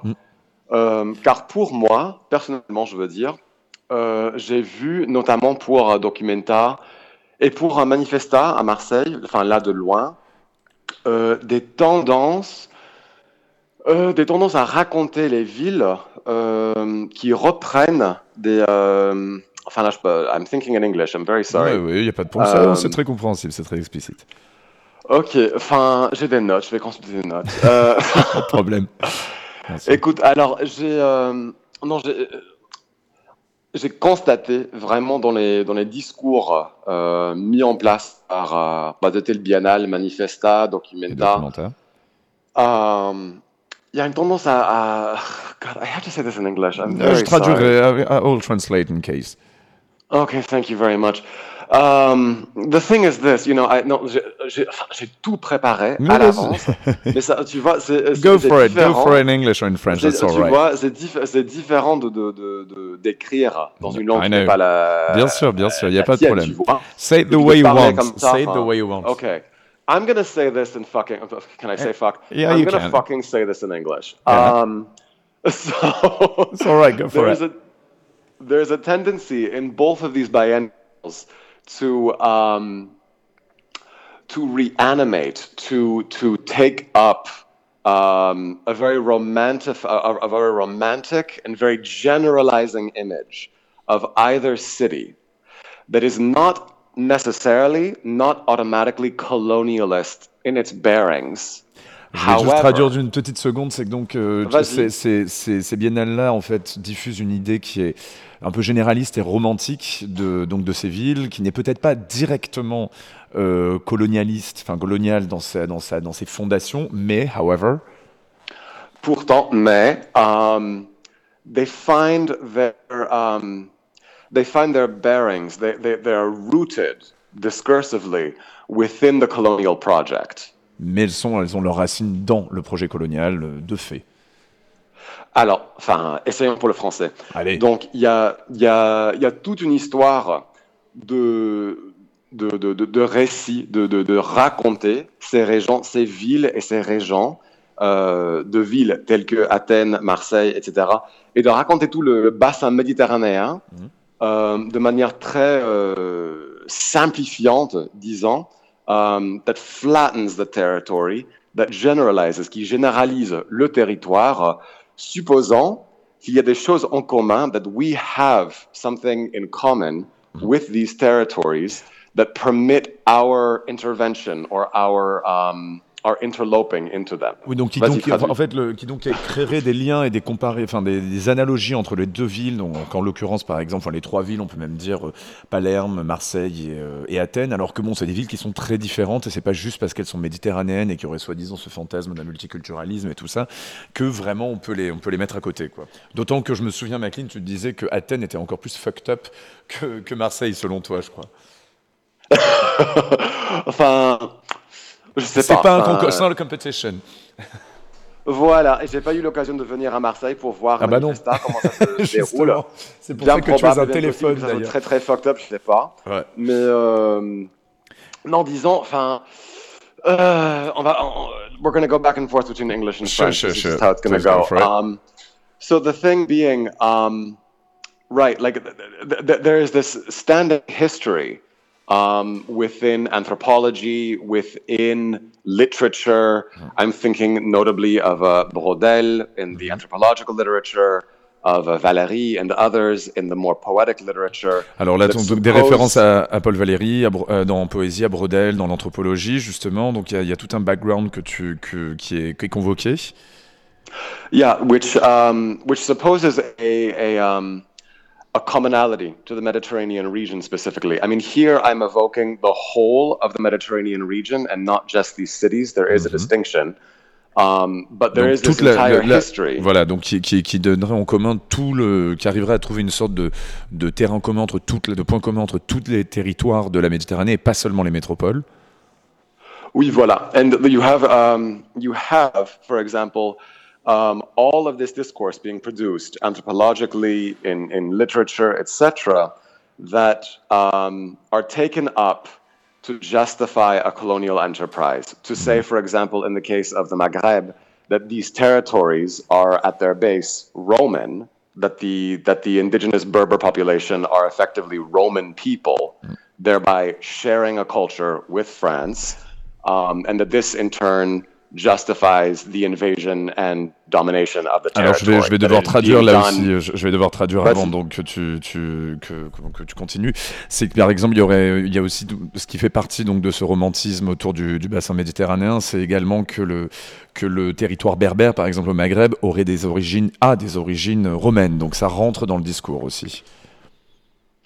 So, and you have exactly th- th- this being the colonial exploit, this being the colonial um, um, enterprise, let's say, it is supported, it is bolstered by an entire anthropological and literary um, corpus. Um, that corpus gives rise, I would argue, to a whole variety of discourses and descriptions of such cities as Marseille, Athens, other cities of the Mediterranean, still the Mediterranean in its global sense, um, the sort of the of tourism within the art world and tourism generally, uh, enterprises of neo-colonialism within the European Union and beyond, they rely on, as I have seen, a, a rationale, uh, a concept of territory that has its roots in the very literature that justified the colonial enterprise. It's not to say that these discourses of manifesta, of documenta, otherwise, automatically colonialist. Les discours de manifestats ne sont pas en eux-mêmes, discursively- ne sont pas eux-mêmes coloniaux, mais les, mais les, les racines discursives peuvent l'être. Voilà, c'est exactement ça. Bah, je- on va juste faire, on, va, on, va, Ah. on va aller, on va, on va un petit peu jumper sur une autre notion. Tu parlais, par exemple, quand, quand il s'agissait de la documenta à, à- à Athènes, il y avait une sorte, tu parles de néophilénélisme en fait, une sorte de, de, de fétichisation voilà. totale de la démocratie d'Athènes à l'époque. D'ailleurs, ça peut se retrouver. Il y avait, Oui, une, oui, oui. Il y avait une penseuse qui Euh, s'appelle Florence Dupont qui elle-même dit que le, on va dire le, le côté de Aristote, le théâtre, euh, tout ça, enfin le théâtre de la cité athé- athénienne et tout, le berceau de la civilisation de la Méditerranée, ce sont des, des, des clichés un petit peu qui sont un peu survendus et qui parasitent la manière qu'on a de faire du théâtre et de l'art aujourd'hui. Et donc, quand la documenta est venue, tu, tu m'expliquais qu'il y avait eu tout ce discours sur un énorme fantasme des, donc du berceau de la civilisation aussi autour de, document, de documenta. Oui, mais tout ça met dans, euh, articulé dans le contexte des luttes euh, de, de la Grèce contemporaine, tu vois. Euh, il y avait notamment le programme des, euh, des, des, des conférences, enfin des, public programs organisés par Paul Preciado, euh, qui a, a promu, how do you say this? Oui, il a promu, il a promu. euh, qui a promu une, une- une certaine politique, une certaine vision politique qui euh, se servait euh, justement de, de toutes ces, euh, toutes ces histoires de la Grèce antique, etc., enfin, berceau de la civilisation, naissance de la démocratie, bien sûr de manière enfin, critique, citant tous les propos nécessaires, disant voilà, on sait très bien que Athènes euh, dans l'Antiquité, c'était pas très agréable enfin, pour les esclaves, pour les femmes, etc. Par bien exemple. sûr, on a, on, a, on a cité tout ça. Puis ensuite, euh, enfin, il y a quelqu'un qui me zappe, pardon. Comment ça? C'est- pas évident, c'est pas évident de faire ça par téléphone. Et oui, bien sûr. Euh, C'est pour ça qu'on va aller un petit peu plus vite, mais oui, vas-y, continue à développer. euh, Enfin, mais euh, que je disais? Donc voilà, il y avait euh, un enchaînement, disons, de, des références euh, de la, de la Grèce antique, etc., etc. Euh, mais on a articulé ça euh, au cœur de, de- de ce programme euh, de Presiado surtout, dans le contexte de, de- la lutte de la Grèce contemporaine, d'actualité. Euh, on a pris la Grèce euh, tellement, euh, enfin, living, enfin, vivant sous euh, la pression de, de la dette politique, de l'austérité, etc. On a pris cette ville, surtout d'Athènes, la Grèce en général, mais Athènes comme capitale, comme sa capitale, comme, euh, comment tu dis, enfin, une euh, synecdoche, enfin, synecdoque, oui. synecdoque pour euh, la lutte mondiale, enfin globale, contre ces politiques, contre la politique de l'austérité, contre la politique de, de, de l'endettement, etc. Alors, On, va, euh, Maclean, on va juste devoir donner un exemple, par exemple, de ces œuvres. Alors, je ne sais pas si finalement elles pourront avoir lieu un jour à Marseille euh, ou pas. Enfin, bon, on espère bien qu'un jour, quand même, on puisse recirculer et puis que vous puissiez recirculer, que le projet de Sissi que vous aviez ensemble ait vraiment lieu. Mais on va donner un exemple, justement, parce qu'il est, il est très marseillais, ou justement, il ne l'est pas du tout.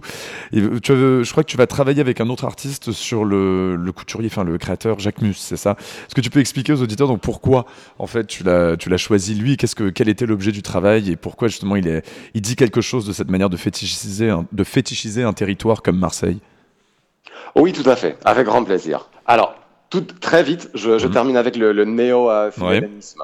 Oui, oui. Alors, une idée que, je, que, je- que j'ai proposée en discutant avec toi, Ouais. c'est que, enfin, tu vois, I have to go into English, I'm sorry. Vas-y, vas-y. There's this, um, there was this history in the 19th century when Greece was under Ottoman uh, occupation. Quand la Grèce était Um, sous le- l'occupation ottomane, en 19e siècle. au 19e siècle, Um, there was this uh, sentimental culture in Northern Europe, in Germany and in France and in the UK. cette culture assez sentimentaliste, je dirais, en, euh, dans, le- dans le nord de l'Europe. Ouais, qu'on appelle le philhellénisme. Le philhellénisme, des, des, des, des admirateurs, admiratrices de la Grèce. de la Grèce. Ouais, voulaient voir, disons, la restauration de la gloire de la Grèce antique dans ces territoires d'aujourd'hui, euh, qui étaient sous dominion euh, otto- ottomane. ottomane. Um, donc voilà, there, there was all this um, this movement in the 19th century to bring people from Germany, from France, from England to fight in the Greek Revolution against the uh, the Ottoman forces, um, with the supposed interest of restoring the glory of ancient Greece. This is, of course, a very dubious enterprise because there is no direct link, culturally, historically, or otherwise, between ancient Greece and modern Greece. It, it, it, would, it would be as if France were occupied. And go ahead, go ahead. Oui, c'est une manière en fait plus ou moins de calquer une, une image qui avait de- d'un- de- d'une grandeur d'un territoire sur la situation actuelle, et donc c'était un projet qui était complètement fallacieux en fait. So uh, what I had been seeing, so basically what, what I saw happening in the, the documentary program effectively was a variety of sentiment that really revived this sentimental culture of the 19th century as to say, look, look at this territory, look at this place, so subjugated to um, unnecessary violence. Uh, let's identify with it. Let's let's um, invest this this emotional sense of belonging to it. I mean, I think for me, this is where, and you know, uh, solidarity politics are very well placed in the appropriate context to the appropriate measure. Where I think we enter into notions of fetishizing a territory is when we simplify its narrative so that we, as people who do not belong, can presume to belong, can presume to enter into that space. Je vais pas arriver à traduire tout ça, là ça va être trop long, Maclean. je suis désolé, ça, ça va prendre vraiment hein. beaucoup de temps. Mais je pense qu'on a parfaitement compris parce que tu parles très clairement en anglais. On va, on va vraiment, j'aimerais vraiment qu'on résume ce petit projet sur euh, Jacques Mus qui était censé être donc présenté dans le cadre de de, de la Oui, voilà, avant, avant qu'on se quitte malheureusement parce qu'il va falloir qu'on diffuse une autre, une dernière pièce et que je fasse la désannonce de la de la radio également. C'était quoi censé être quoi donc le- ce projet que tu devais faire avec un autre artiste pour euh, pour la Vendeur? Oui, Ah, voilà, avec un autre artiste, ouais, euh, avec un artiste qui s'appelle Sherwood Chen, qui Mhm. est états-unien, enfin de San Francisco, que je connais de San Francisco. Enfin, faut dire, moi, je suis, je suis états-unien. Ah oui, oui, tu, tu je, je l'ai Euh, précisé, tu es américain mais tu habites à, à Athènes. Oui, voilà. Et euh, voilà, avec Sherwood, qui est euh, San Franciscain lui aussi, mais euh, basé à Marseille. Euh, on a eu l'idée ensemble. Enfin, à l'origine, j'ai invité à faire un solo, mais en développant sa pièce, euh, enfin, on, discutait pas mal, on avait pas mal d'idées à échanger. C'était logique, enfin pratique, que ça soit un duo, enfin un projet développé Mhm. entre nous deux. Donc, en, en faisant nos recherches, faisant nos, nos critiques, la figure de Simon Porte-Jacquemus entrait énormément. Alors je rappelle, donc, moi, je- moi, je le connaissais pas, hein, donc c'est un, couturier, c'est un créateur de mode, c'est un- styliste, un styliste, oui. C'est un styliste. voilà. Quelqu'un qui fait de la mode, un Ouais. styliste, Voilà. euh, qui se dit marseillais, enfin quasiment marseillais. Alors qu'il vient de Salon de Provence, précisément. Il vient de Salon de Provence, qui est à côté, mais qui n'est pas, Mar- Ouais, qui n'est ouais. pas Marseille. Non, non, clairement pas. Il, euh, il fait, il crée tout un genre de, de, de mode qui essaye d'évoquer un peu le territoire, enfin les territoires du sud de la France. Euh, si on va, enfin pour moi, qui suis pas, enfin, euh, Qui n'est pas Ah, merde. français. Oui, oui, oui, oui, on t'entend. Allô, allô Allô, Maclean Maclean Maclean nous entend plus Bon. Mais allô, Maclean Non. Bon, bah, je crois qu'on a totalement perdu Maclean. Bon, bah, c'est dommage. On aura vraiment tout essayé pour faire la communication avec, euh, avec euh, Athènes euh, et pour le projet Lavender. Et donc, voilà, donc ce fameux projet qui était censé un petit peu faire une sorte de satire de, du, de, de Jacques Mus. On va devoir euh, se quitter donc pour le moment et puis on va, on va quitter donc euh, Athènes avec un dernier morceau quand même qui avait été sélectionné par, par Maclean. Donc on va écouter du rock psyché des années 60 euh, de Grèce. Ça s'appelle The Idols avant de nous quitter sur Radio Actoral.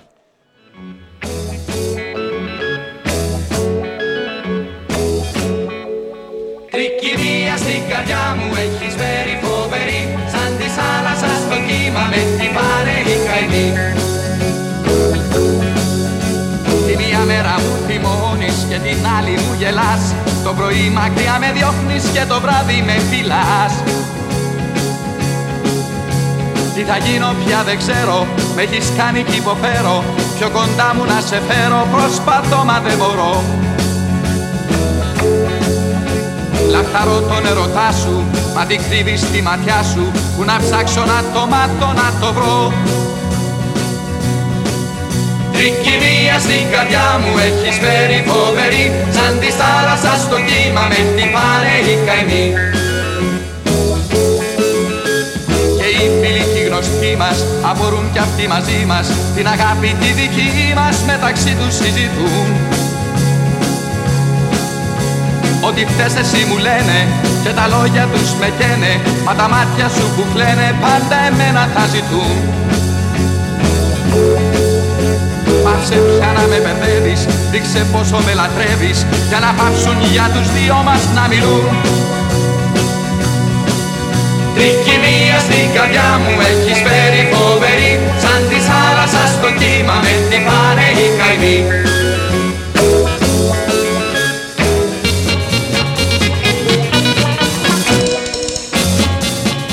The Idols, euh, du rock psychédélique grec pour finir euh, Radio Actoral. C'est la dernière session et donc c'était un petit passage euh, à Athènes avec Maclean qui malheureusement, Maclean Kowal donc du projet Lavender de Sub Rosa Space qui devait avoir lieu à Sissi, un projet euh, entre euh, Actoral et Manifesta. Radio Actoral, c'est vraiment fini. C'était vraiment notre dernière session qui touche maintenant à sa fin, mais pas le festival lui-même qui co- continue quand même encore ce soir. Vous pouvez aller écouter Chloé de euh, On l'écoutait hier soir. Enfin, en tout cas, on écoutait un extrait de son album. Elle parlera des célibataires parisiennes à la criée à 19h30, accompagnée des musiciens Patrick Bouvet et Eric Simonet. Vous pouvez assister juste après à la dernière d'un royaume de Claude Schmitz à 21h. Radio Actoral, c'est donc fini pour ce soir, pour cette édition. Peut-être pour toujours, d'ailleurs, je n'en sais rien. C'était Marine Saabi à la réalisation, Thomas Corlin à l'animation, production, rédaction en chef. Merci à Radio Grenouille et à Jean-Baptiste Herbert pour l'assistance technique et ben, toute la coordination euh, du projet. Merci à nos partenaires, Michael Batala du Centre international de poésie de Marseille, à la Villa Médicis à Rome, la Villa Gilet à Lyon, leurs artistes, Frédéric Keck, Chabi Miola, Félix Jousserand, Fernando Garnero. On a également écouté euh, Aurore Coquelin et euh, Camille Laurence aujourd'hui. Merci à Fanny Taillandi pour ses aventures camarguaises sur la dernière semaine. Merci à notre productrice aussi, Françoise Lebeau, à Anne Chaton qui a initié cette idée délirante de radio dans le festival Actoral. Merci bien sûr au festival Actoral de m'avoir confié leur antenne et surtout un grand merci À la bande organisée qui rend possible ce festival et les activités de Montevideo, Prune, Valentin, David, Simon, Émilie, Hugo, Valentina, Pierre, Salomé, Kent, Louise, Valentine, Manu, Freddy, Asna, Sam et compagnie au catering, ainsi que le catering précédent, Cantina et Hubert Cola bien sûr. Et une pensée à Simon Hérodi, ancien réalisateur d'Actoral qui nous a quitté trop tôt pour suspicion de Covid. Les temps sont cruels. On se quitte sur un contenu 100% exclusif de Radio Actoral. Un de nos invités d'hier, le comédien Jonathan Drier, a improvisé un billet radiophonique à l'occasion des rencontres de l'Office national de diffusion artistique qui se tiennent ce week-end, qui finissent d'ailleurs aujourd'hui, où il mêle des textes et ses méditations personnelles sur l'instant présent, vu du point de vue d'un comédien partant de pandémie. Ce sera donc le mot de la fin idéal pour clore Radio. Bonne soirée à tous. Je vous laisse avec Jonathan Drier.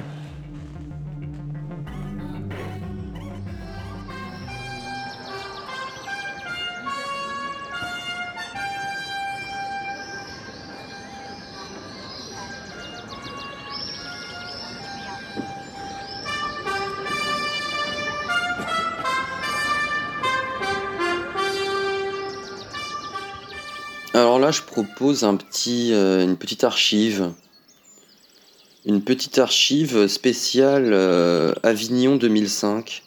Parce que je suis retombé sur ce livre, euh, Le cas Avignon, qui était un petit recueil de, de textes, d'articles sur la catastrophe du Festival d'Avignon 2005.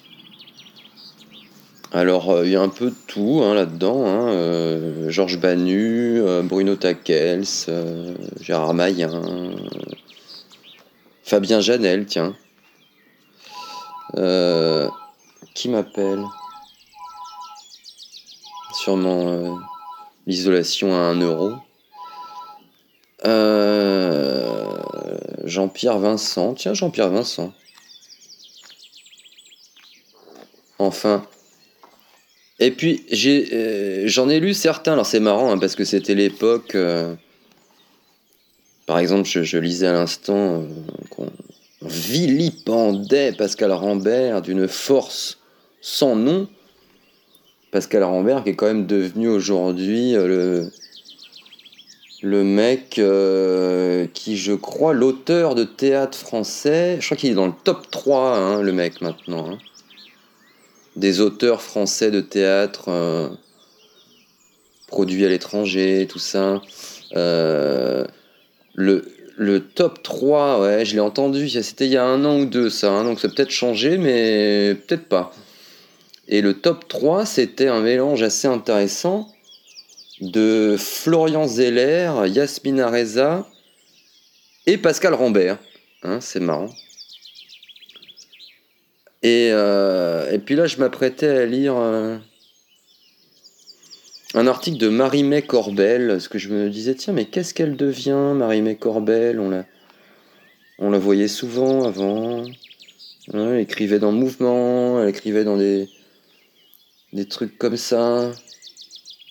Je crois qu'elle est partie. euh, je crois qu'elle est partie vivre en Grèce.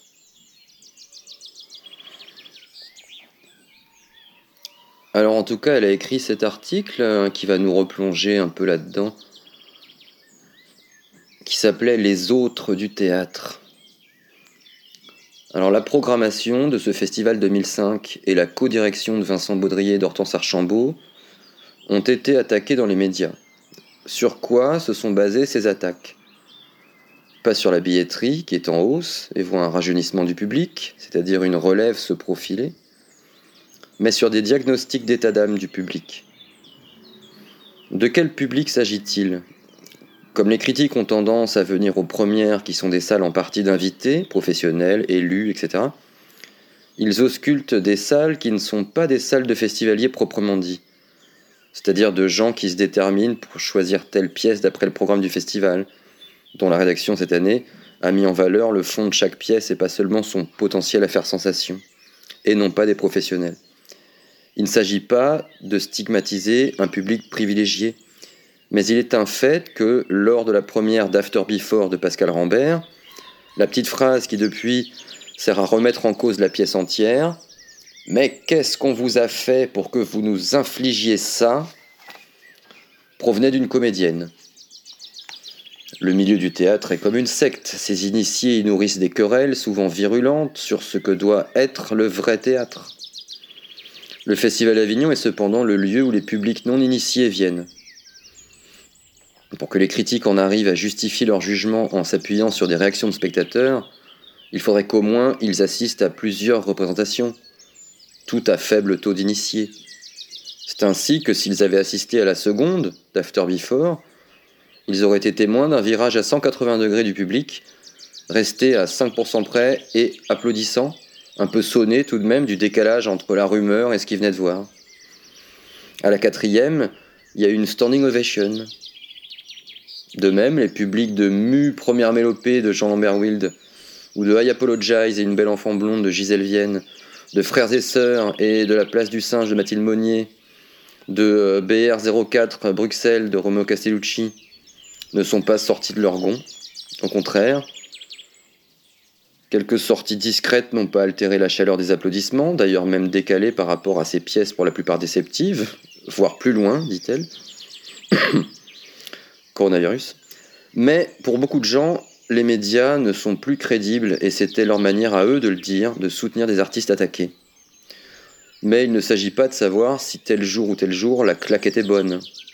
Que certains critiques parmi les plus influents, au point que le ministre de la Culture décide de les consulter, interprètent un public qui reste une entité floue et ses actions d'éclat individuelles qui sont, faut-il le rappeler, autant d'inquiétantes transgressions de la limite symbolique fondamentale qui sépare la scène de la salle pour jauger une pièce, qui plus est à chaud, c'est grave. À quand les urnes à la sortie des salles avec les cases à cocher? Avez-vous aimé un peu, moyen, assez, beaucoup? Se faire une idée, un peu comme on se fait une opinion à la sortie d'une pièce, c'est pas une pratique professionnelle. De même que certains programmateurs, directeurs de théâtre, producteurs, experts de la DRAC ou du ministère, se désistent après avoir lu une mauvaise critique ou partent avant la fin. Une remarque. Les pièces irritantes ont en commun d'avoir invité sur scène un autre du théâtre Gisèle Vienne avec Jean-Luc Vernat, plasticien et artiste du body art, Dennis Cooper, qui lit le texte dans I Apologize, auteur américain largement traduit chez POL, et Catherine Robe-Grillet, auteur elle-même sous le pseudonyme de Jean de Berg, et qui a la charge d'un monologue à demi improvisé. Pascal Rambert avec les dix seniors, tous des personnalités, et pour certains avec les dix juniors, tant ils ne sont pas reconnus à part entière sous prétexte qu'ils ne sont pas issus d'école nationale. Jean Lambert Wild avec cinq exavantes du bateau Grosso Mathilde Monnier, j'ai pas compris cette phrase, c'est pas grave. J'ai pas vu cette pièce. Mathilde Monnier avec Christine Angot et Annie Toletter, je ne connais pas son nom, euh, mais je vois la pièce, ouais, oui. La scénographe, pardon, euh, de ces pièces. Christian Rizzo avec la présence du batteur Didier Ambacht, jusqu'à certains interprètes chez Yann Fabre qui ont une manière familière de s'adresser à nous.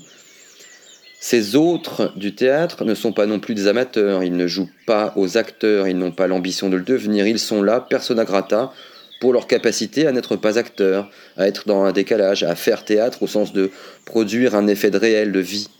Étrangement, personne dans la critique nationale ne s'est intéressé à eux. Un seigneur d'After Before est intervenu au débat de conclusion du festival, un regard critique.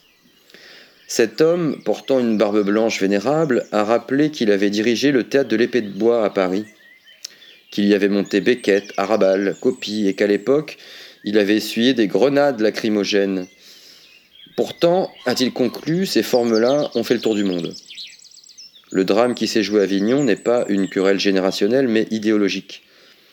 Il l'est au sens où le mépris de l'art contemporain dure depuis peut-être le milieu du XIXe siècle, depuis qu'un sculpteur moula le corps d'une modèle, la statue est exposée à l'entrée du musée d'Orsay, ou que Verdi, avec la Traviata, fit théâtre d'une courtisane contemporaine, ce n'est pas de l'art, disent ceux qui se sentent responsables de la juridiction esthétique du monde. After Before a été traité de travail paresseux. Faut-il que Pascal Rambert ouvre ses ateliers en temps réel aux professionnels du théâtre? En 1930, John Cage, lors d'une exposition d'art abstrait à New York, fit mettre à la disposition des visiteurs du matériel pour qu'ils cessaient à imiter ce qui était exposé. Le mépris pour l'art contemporain tourne parfois à la haine contre un art dégénéré. Le dédain d'une partie de la philosophie actuelle fait de Michel Onfray, venu conférencer au Théâtre des Idées le 10 juillet dernier, un sauveur lorsqu'il dit qu'il ne faut pas tout jeter. Quelque chose aussi avance et se retire aussitôt. La querelle idéologique porte sur la croyance dans le beau et le devoir de l'art envers le beau. Les guerriers de la beauté de Yann Fabre sont des Don Quichotte. Or, comme Giorgio Agamben l'a montré dans L'homme sans contenu, le beau est une invention du XVIIe siècle qui a consisté à couper l'art de la vie et les artistes de la société. À faire des artistes des initiés, mais perdus sur un radeau de la Méduse, comme Lapin de la Croix. C'est contre ça que se bat l'art contemporain, contre la séparation de l'art et de la société ou de la vie. Non pas pour les mêler incestueusement, pour faire de la vie une œuvre d'art, de l'art une œuvre de la vie, mais pour penser la vie et la société avec l'art. D'où la formule après-guerre de Joseph Beuys Chacun peut devenir artiste, lui qui fit de l'art avec un coyote sauvage, performance où il s'enferma plusieurs jours avec lui, en juxtaposant des interprètes professionnels et des autres au théâtre, les artistes précités ont exposé cet avec. La bonne question, c'est de se demander qu'attendre d'une pièce. Le but de l'art est-il de faire passer de bonnes soirées en produisant du beau, en faisant jouir d'un beau, somme toute, très codé et relatif? Qu'est-ce qu'une bonne soirée? Pour certains, c'est celle où on ne s'ennuie pas, mais on s'ennuie soi-même. On ne sait pas alors s'intéresser. John Cage disait que tout était théâtre et intéressant parce que théâtral. Tout prêtait à penser. Être spectateur, c'était s'intéresser à ce qui dérange.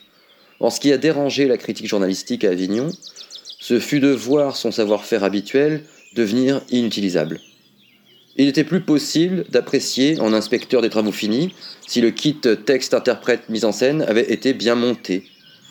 Mais qu'est-ce qu'une pièce bien montée? Quel est le but du jeu? La crise actuelle n'est pas celle du spectacle vivant, mais celle de la critique qui ne sait pas penser avec les pièces, celle du savoir critique, y compris chez les programmateurs. Le Festival d'Avignon cette année, en faisant place aux artistes engagés dans leur époque, engagés dans notre monde, a tendu un miroir désagréable à certains tenants d'un art juridiction du beau, et indirectement producteur des codes de légitimation de la bourgeoisie. La star qui brûle les planches, le chef-d'œuvre du répertoire, le talent du génie, le prix du beau, la critique autoréférencée, tout ça participe d'un système qui affirme l'incompétence des gens pour penser l'art, leur insignifiance et la supériorité des professionnels comme leur réputation. La seule place qui leur est laissée, c'est de payer une place pour admirer. Or l'art contemporain produit de la pensée avec le monde et son réel, qui fait une place au spectateur. C'est l'adresse, ah, c'est l'invention qui tient compte du background culturel de l'assistance, y compris dans sa diversité, comme le suggère la vidéo d'After Before où sont interviewés un philosophe, un cinéaste, comme un junkie, un enfant, des usagers d'une bibliothèque publique, etc. On est à l'époque de Star Academy, de Love Story, de l'ordinateur portable et du mobile, d'Internet, du mur de Berlin effondré. Il n'y a plus à interpréter les mises en scène du répertoire en décryptant si elles sont de gauche ou de droite. Il n'y a plus à enthousiasmer des salles, au contraire, ces enthousiasmes fusionnels rappellent trop les stades ou des phénomènes religieux intégristes, mais à jeter le trouble de la pensée. Que cela pousse un groupuscule de spectateurs à des actions d'éclat dit quelque chose du refus de la pensée. Comment les tenants d'une soi-disant tradition du texte, des gens qui revendiquent la loi, violent-ils en même temps les usages du théâtre? N'est-ce pas de se sentir en danger? Les pièces attaquées, outre ce trait commun d'inviter un autre du théâtre pour faire théâtre avec, partent d'un même point de départ. Comment s'adresser au public dans sa diversité? C'est la pièce la plus agressée, After Before, qui se met le plus au niveau de spectateurs non initiés au théâtre. On est loin d'un art contemporain réservé à une coterie, et pourtant, la pièce est aussi intéressante pour une personne cultivée qui s'intéresse à l'histoire de l'idée théâtrale, à l'art contemporain, à la pensée contemporaine, que pour une personne qui ne s'est encore pas intéressée à ces questions. Aucune colonne n'a fait l'analyse de cet effort. Pas plus qu'il n'y a eu d'analyse de fond, et sur After Before, le fond était dérangeant, puisqu'on était invité à se demander ce que nous emporterions après une catastrophe. Question qui, pour certains, pourrait se décliner ainsi Qu'emporteriez-vous de vos pratiques du théâtre En cas de grande catastrophe, quel théâtre devient-il urgent de faire? Ah ouais, ouais, ouais. C'est marrant, hein? Bon, en même temps, Pascal Rambert, euh, il fait plus After Before maintenant. Hein, euh, non plus. Enfin, je crois pas. Maintenant, c'est euh, Florian Zeller, Yasmina Reza, Pascal Rambert. Et euh, ouais. Alors face à vous sur la droite, là vous pouvez voir, il y a la maison de Maurice Vlaminck. Juste à côté du moulin de la Naze, et c'est le moulin qu'on appelait autrefois le moulin euh, Burgot. Et si vous prenez euh, l'ancienne voie ferrée, alors là vous continuez toujours tout droit, vous arrivez sur la vallée. Et au niveau du, club d'équitation, faut traverser la route, continuer à peu près sur euh, 200, 250 mètres, jusqu'à la croix. euh, et puis il faut traverser de nouveau direction le moulin de la glacière. Là, faut passer le, truc, là, le passage à niveau. Et là, tu arrives à Port-au-Loup. Et il y a aussi le euh, château d'Archambault du 19e siècle. C'était le pavillon de chasse euh, du maréchal Davout, Louis-Nicolas Davout, hein, le prince d'Eckmühl. C'est joli ça. Le prince d'Eckmühl, maréchal d'Empire de Napoléon. Et un peu plus loin euh, sur la gauche, alors là, il y a une ancienne usine euh, reconvertie en, théâtre, mais alors le propriétaire veut récupérer le. Il veut tout raser le truc pour faire un immeuble d'habitation. Comme ceux qui à côté, là, les trucs blancs, là, euh, modernes, là. Et combien ça se vend ce truc J'ai oublié combien. Il... Ouais, un million? 2 millions, je sais plus. Et euh, voilà, il faut tourner à droite après là pour arriver à ce. Ouais. Comment? Oui, oui, c'est ça. Ouais. Vous longez sur la gauche 50 mètres, c'est le premier chemin euh, sur la droite. Il y a une grande maison blanche à l'angle. Oui. Oui, vous traversez le lotissement. Voilà. Passez devant le monument aux morts. Hmm. Oui, oui, oui, oui, je sais, oui. Ben, c'est là qu'on mettait les, les condamnés à mort, oui. euh. L'estrapade, hein, l'estrapade auprès de l'échelle. Je vous en prie. Et maintenant, bah voilà, vous êtes, ça y est, devant le Palazzo Ariani, hein, dont la porte est ornée, comme vous le voyez, d'une une statue d'inspiration romaine du XVIe siècle, polychrome. À gauche du canal, la façade de l'église dell'Angelo Raffaele. Vous continuez jusqu'à la fin du canal et là vous trouvez sur la droite hein, l'église San Nicolo dei Mendicoli. Oui. Et de San Sebastiano, vous traversez le pont, vous remontez toute la Fondamenta Baseggio. Vous arrivez à une vue spectaculaire sur Marseille.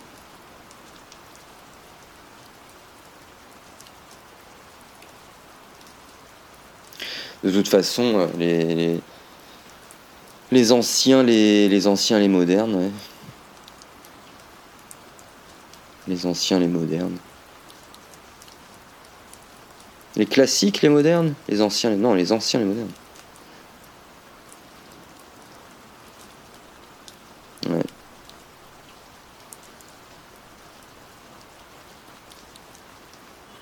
Il y avait une programmatrice une fois, elle m'avait dit euh, Bon, non, mais de toute façon, c'est clair, hein, il y a tellement de propositions, il y a tellement de compagnies, il y a tellement de spectacles que moi je considère que, euh, je suis désolé, mais il n'y a pas le droit de se planter.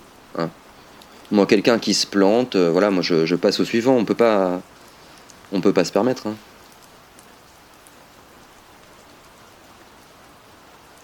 Ah ouais, euh, ça donne envie de parler de, de, de l'échec, quoi. Et du coup, ils en parlaient hein, dans le livre aussi. Il y a des petits passages sympas sur le, sur le mauvais goût.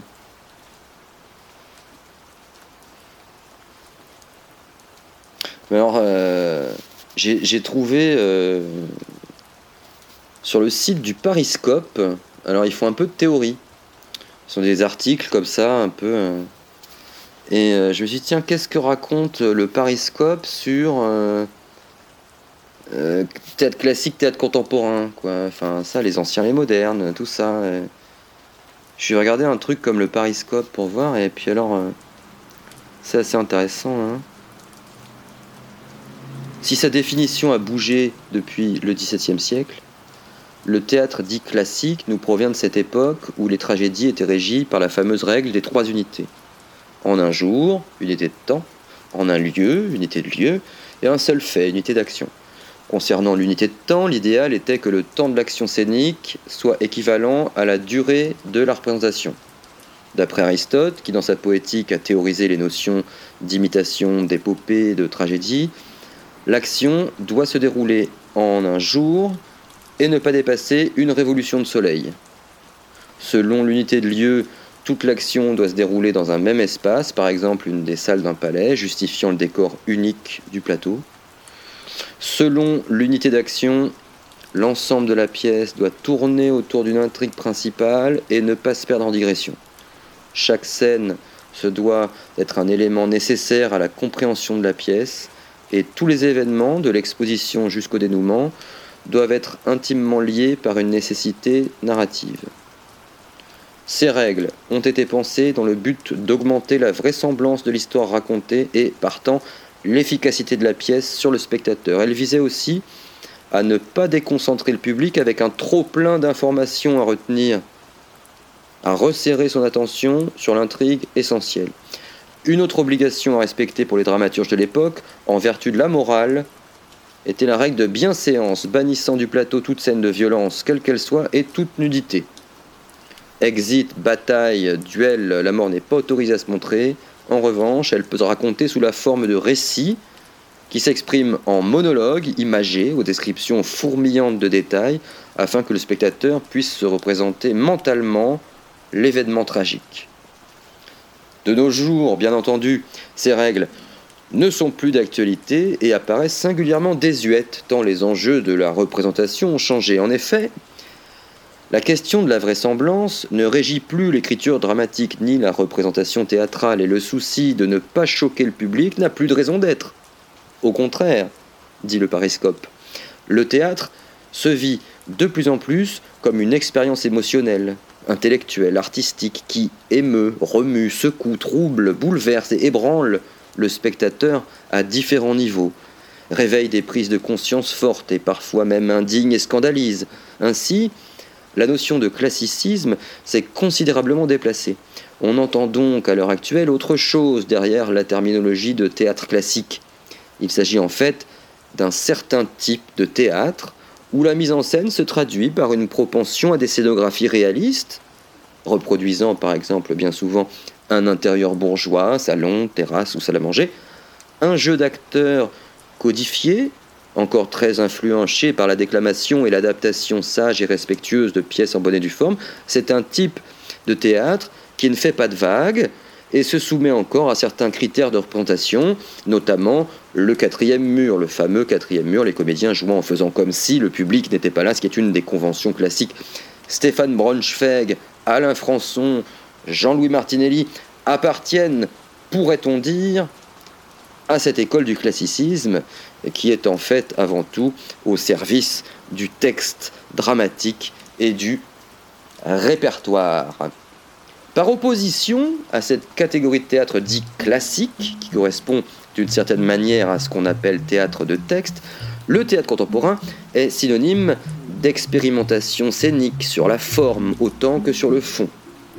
Il rompt avec un certain type de jeu, parfois trop empoulé, brise régulièrement le quatrième mur, pratique le mix des disciplines et des références populaires ou érudites, cherche et propose de nouvelles manières d'envisager l'acte théâtral et repense même le statut et la place du spectateur.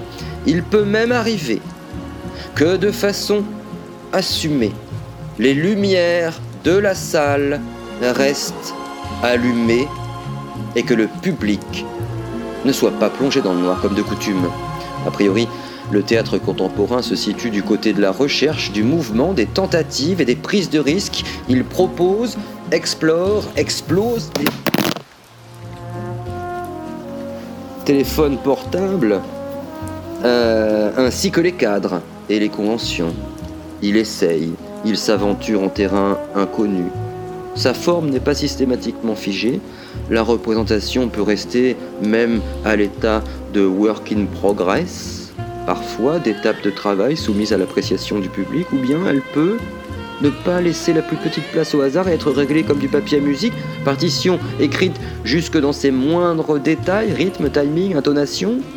De plus en plus aussi, le théâtre contemporain fait appel aux technologies qui nous entourent, dans des dispositifs où sons et images sont travaillés comme des matières tangibles, où les caméras s'invitent sur le plateau pour générer des images en direct. La vidéo est quant à elle monnaie courante, devenue un élément scénographique majeur, et les micros s'utilisent de plus en plus, invisibles ou affichés. Ainsi, de quelque manière que ce soit, le théâtre contemporain n'hésite pas à déstabiliser le public, à bousculer ses habitudes bien ancrées et sa position confortable, l'impliquant davantage, ouvrant des perspectives inédites et des horizons nouveaux, révélant d'autres façons de faire théâtre.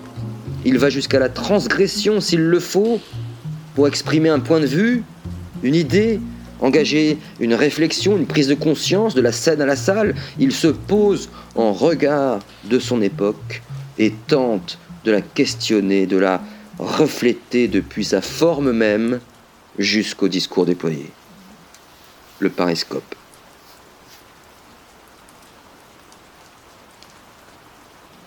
Ce que l'expression euh, ancien et moderne euh,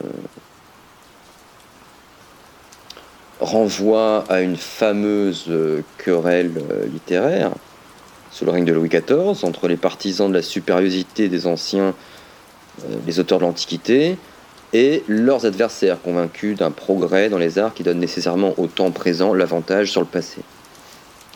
Paradoxe.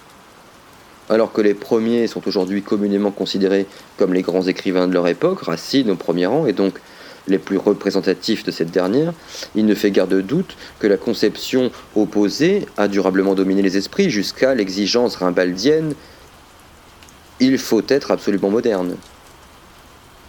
Cet impératif de la modernité serait-il vécu contradictoirement par ceux qu'Antoine Compagnon, historien de littérature française, a appelés les anti-modernes, à commencer par celui qui a imposé le terme, Baudelaire, fait de la littérature et des arts plastiques le laboratoire d'un temps moderne, qui est encore plus le nôtre, c'est-à-dire un temps de l'histoire, du devenir.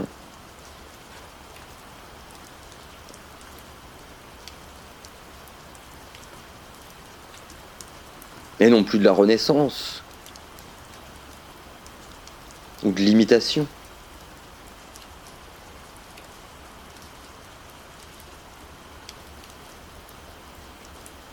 Le même auteur précise que le terme moderne est calqué sur le latin modernes qui est à la mode. Il peut être employé de manière dépréciative pour qualifier l'éphémère et partant le superficiel, la valeur étant dans ce cas associée à la durée, voire à l'éternité. C'est ainsi que Pétrarque, par exemple, appelait moderne les doctes de son époque trop imprégnés du latin, de la scolastique et pas assez des belles lettres de l'Antiquité.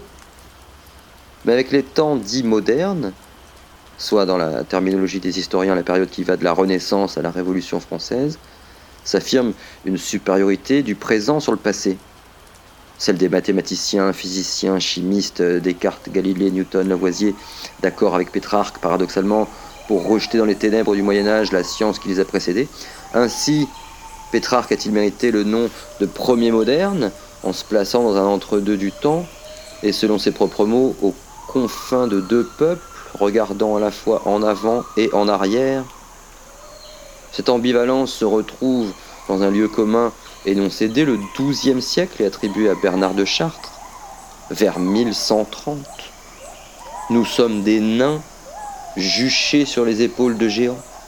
Faut-il y lire la supériorité des modernes qui voient plus loin que les anciens, ou au contraire leur nécessaire infériorité qu'ils ne compensent que grâce à cela même qu'ils ne pourront jamais égaler.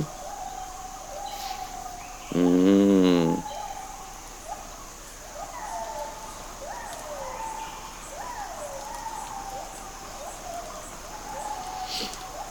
Non, mais là on est le 6 euh, octobre. Euh, je suis à Paris, il pleut, il fait un temps dégueulasse. J'ai trouvé un, un petit resto là qui fait office de café. euh. Enfin, on peut aussi, on peut y boire, un- on peut y boire un verre aussi.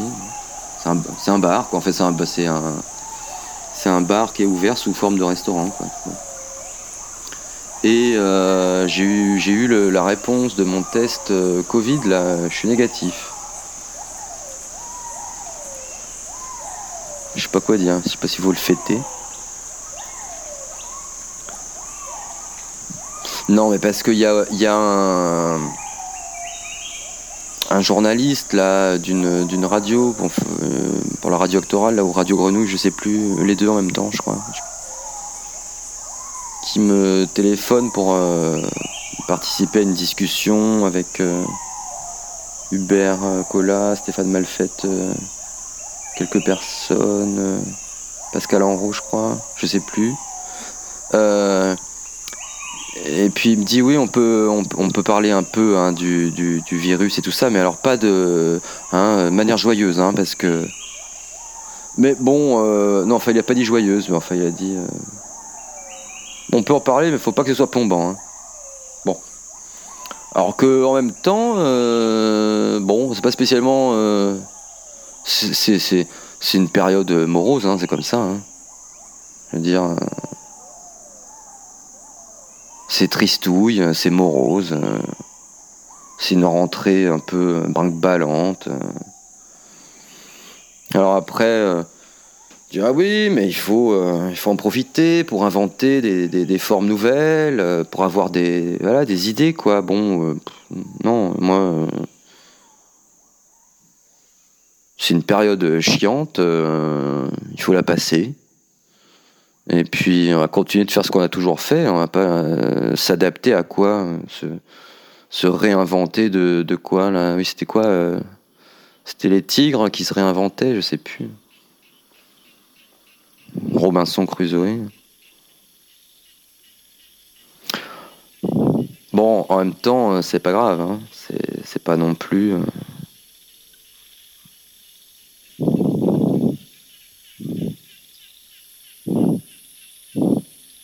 Mais alors, il y a quand même des, intellectuels qui se suicident. hein. Stigler, il s'est, il flingué, non?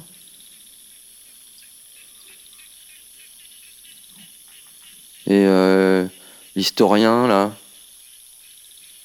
Khalifa, paix à son âme. Le mec, il a écrit euh, au revoir sur Facebook. Et hop.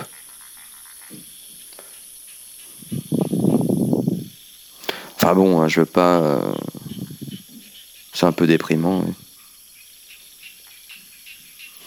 Mais je m'étais dit que j'écrirais un petit truc euh, pour une balade au Frioul. mais bon, euh, avec 99% de chances qu'on puisse pas le faire. hein, De toute façon, apparemment, il va faire un sale temps.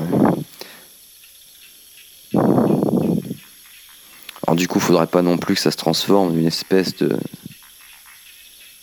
de choses dépressives euh, que vous écouteriez dans une chambre d'hôtel, seul, un matin, face à la fenêtre. Il pleut, c'est gris. La vie n'est qu'un long escalier qui descend marche à marche vers la mort. Façon, Non, mais c'est chouette de voir que les gens euh, viennent au théâtre, quoi, quand même. Alors, ils sont tous masqués. C'est difficile hein, de, se rendre compte si les gens sont, joyeux, euh, apprécient ce qu'ils sont en train de voir. On, a, une espèce de petit mur, quand même, euh, de petits masques. Pas très joyeux, ça non plus. Ouais. C'est ça, c'est pas une période joyeuse, quoi. C'est comme ça. Qu'est-ce que vous voulez? Ah.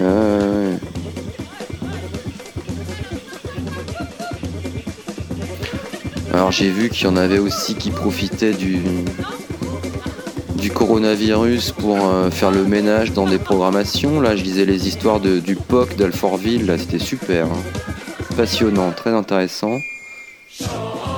Dire que les mecs, ils sont venus, ils se sont dit Ah, tiens, on va refaire toute la programmation maintenant qu'il n'y a pas de direction là. On va virer tout ce qu'ils avaient prévu là, tous leurs trucs euh, chelous, là, contemporains, là, à la mort moelle là, qu'on comprend rien, qu'on sait pas ce que c'est. Euh, à la place, on va mettre euh, Vincent Delerme. Voilà. Et puis, euh, et puis des, des danses. On va mettre des danses et Vincent Delerme, des trucs pour les gosses. Voilà.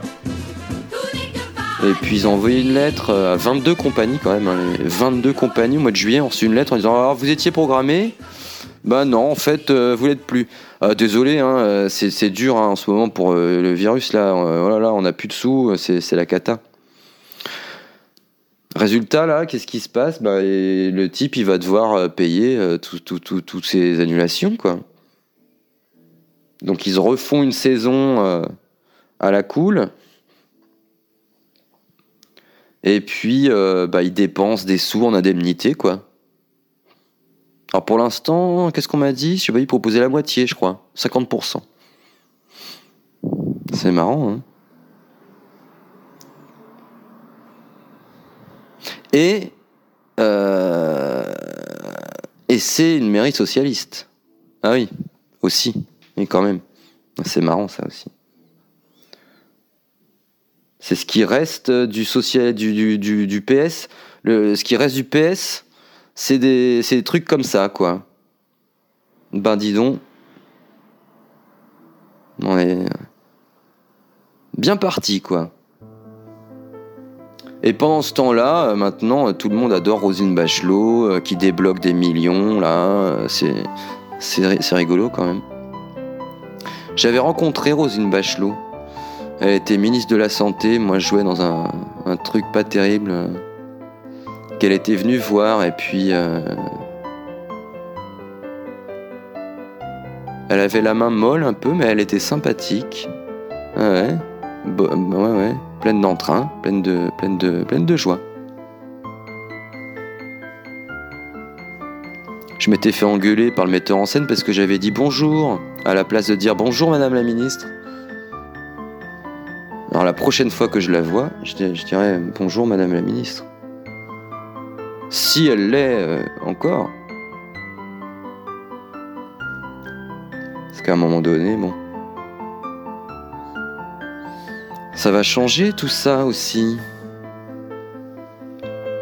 Toutes ces petites valses.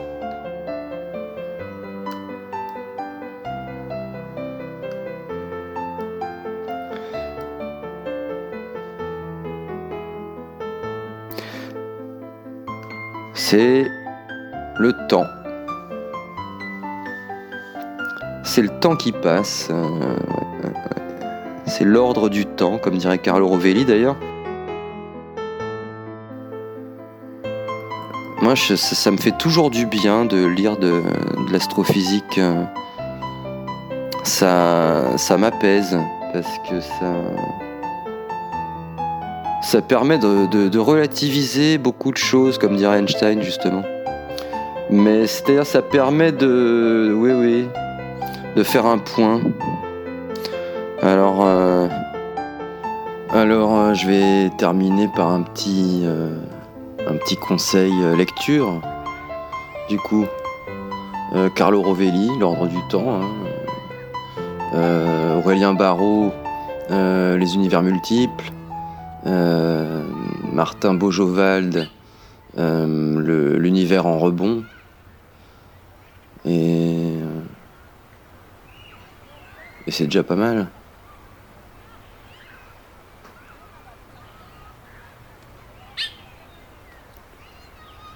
Le vent va se lever. Le vent va se lever. Il apportera avec lui le murmure de la terreur. Il apportera avec lui le murmure de la terreur. La forêt sombre se mettra à trembler. La forêt sombre se mettra à trembler. La panique s'emparera de nous. La panique s'emparera de nous. Et sur les arbres tremblants viendra s'abattre une peur innommable. Et sur les arbres tremblants viendra s'abattre une peur innommable. Et lorsque toutes les créatures volantes du monde sauvage auront fini de voler, lorsque toutes les créatures volantes du monde sauvage auront fini de voler, ne resteront plus que les arbres d'où les oiseaux de nuit hurlants s'échapperont. Ne resteront plus que les errants tous les oiseaux de nuit hurlant s'échapperont. Puis les nuages éclateront en orage et trouveront enfin le repos. Puis les nuages éclateront en orage et trouveront enfin le repos. Super. Tu veux voir On peut écouter À mon avis, celle-là, elle doit être pas mal du tout.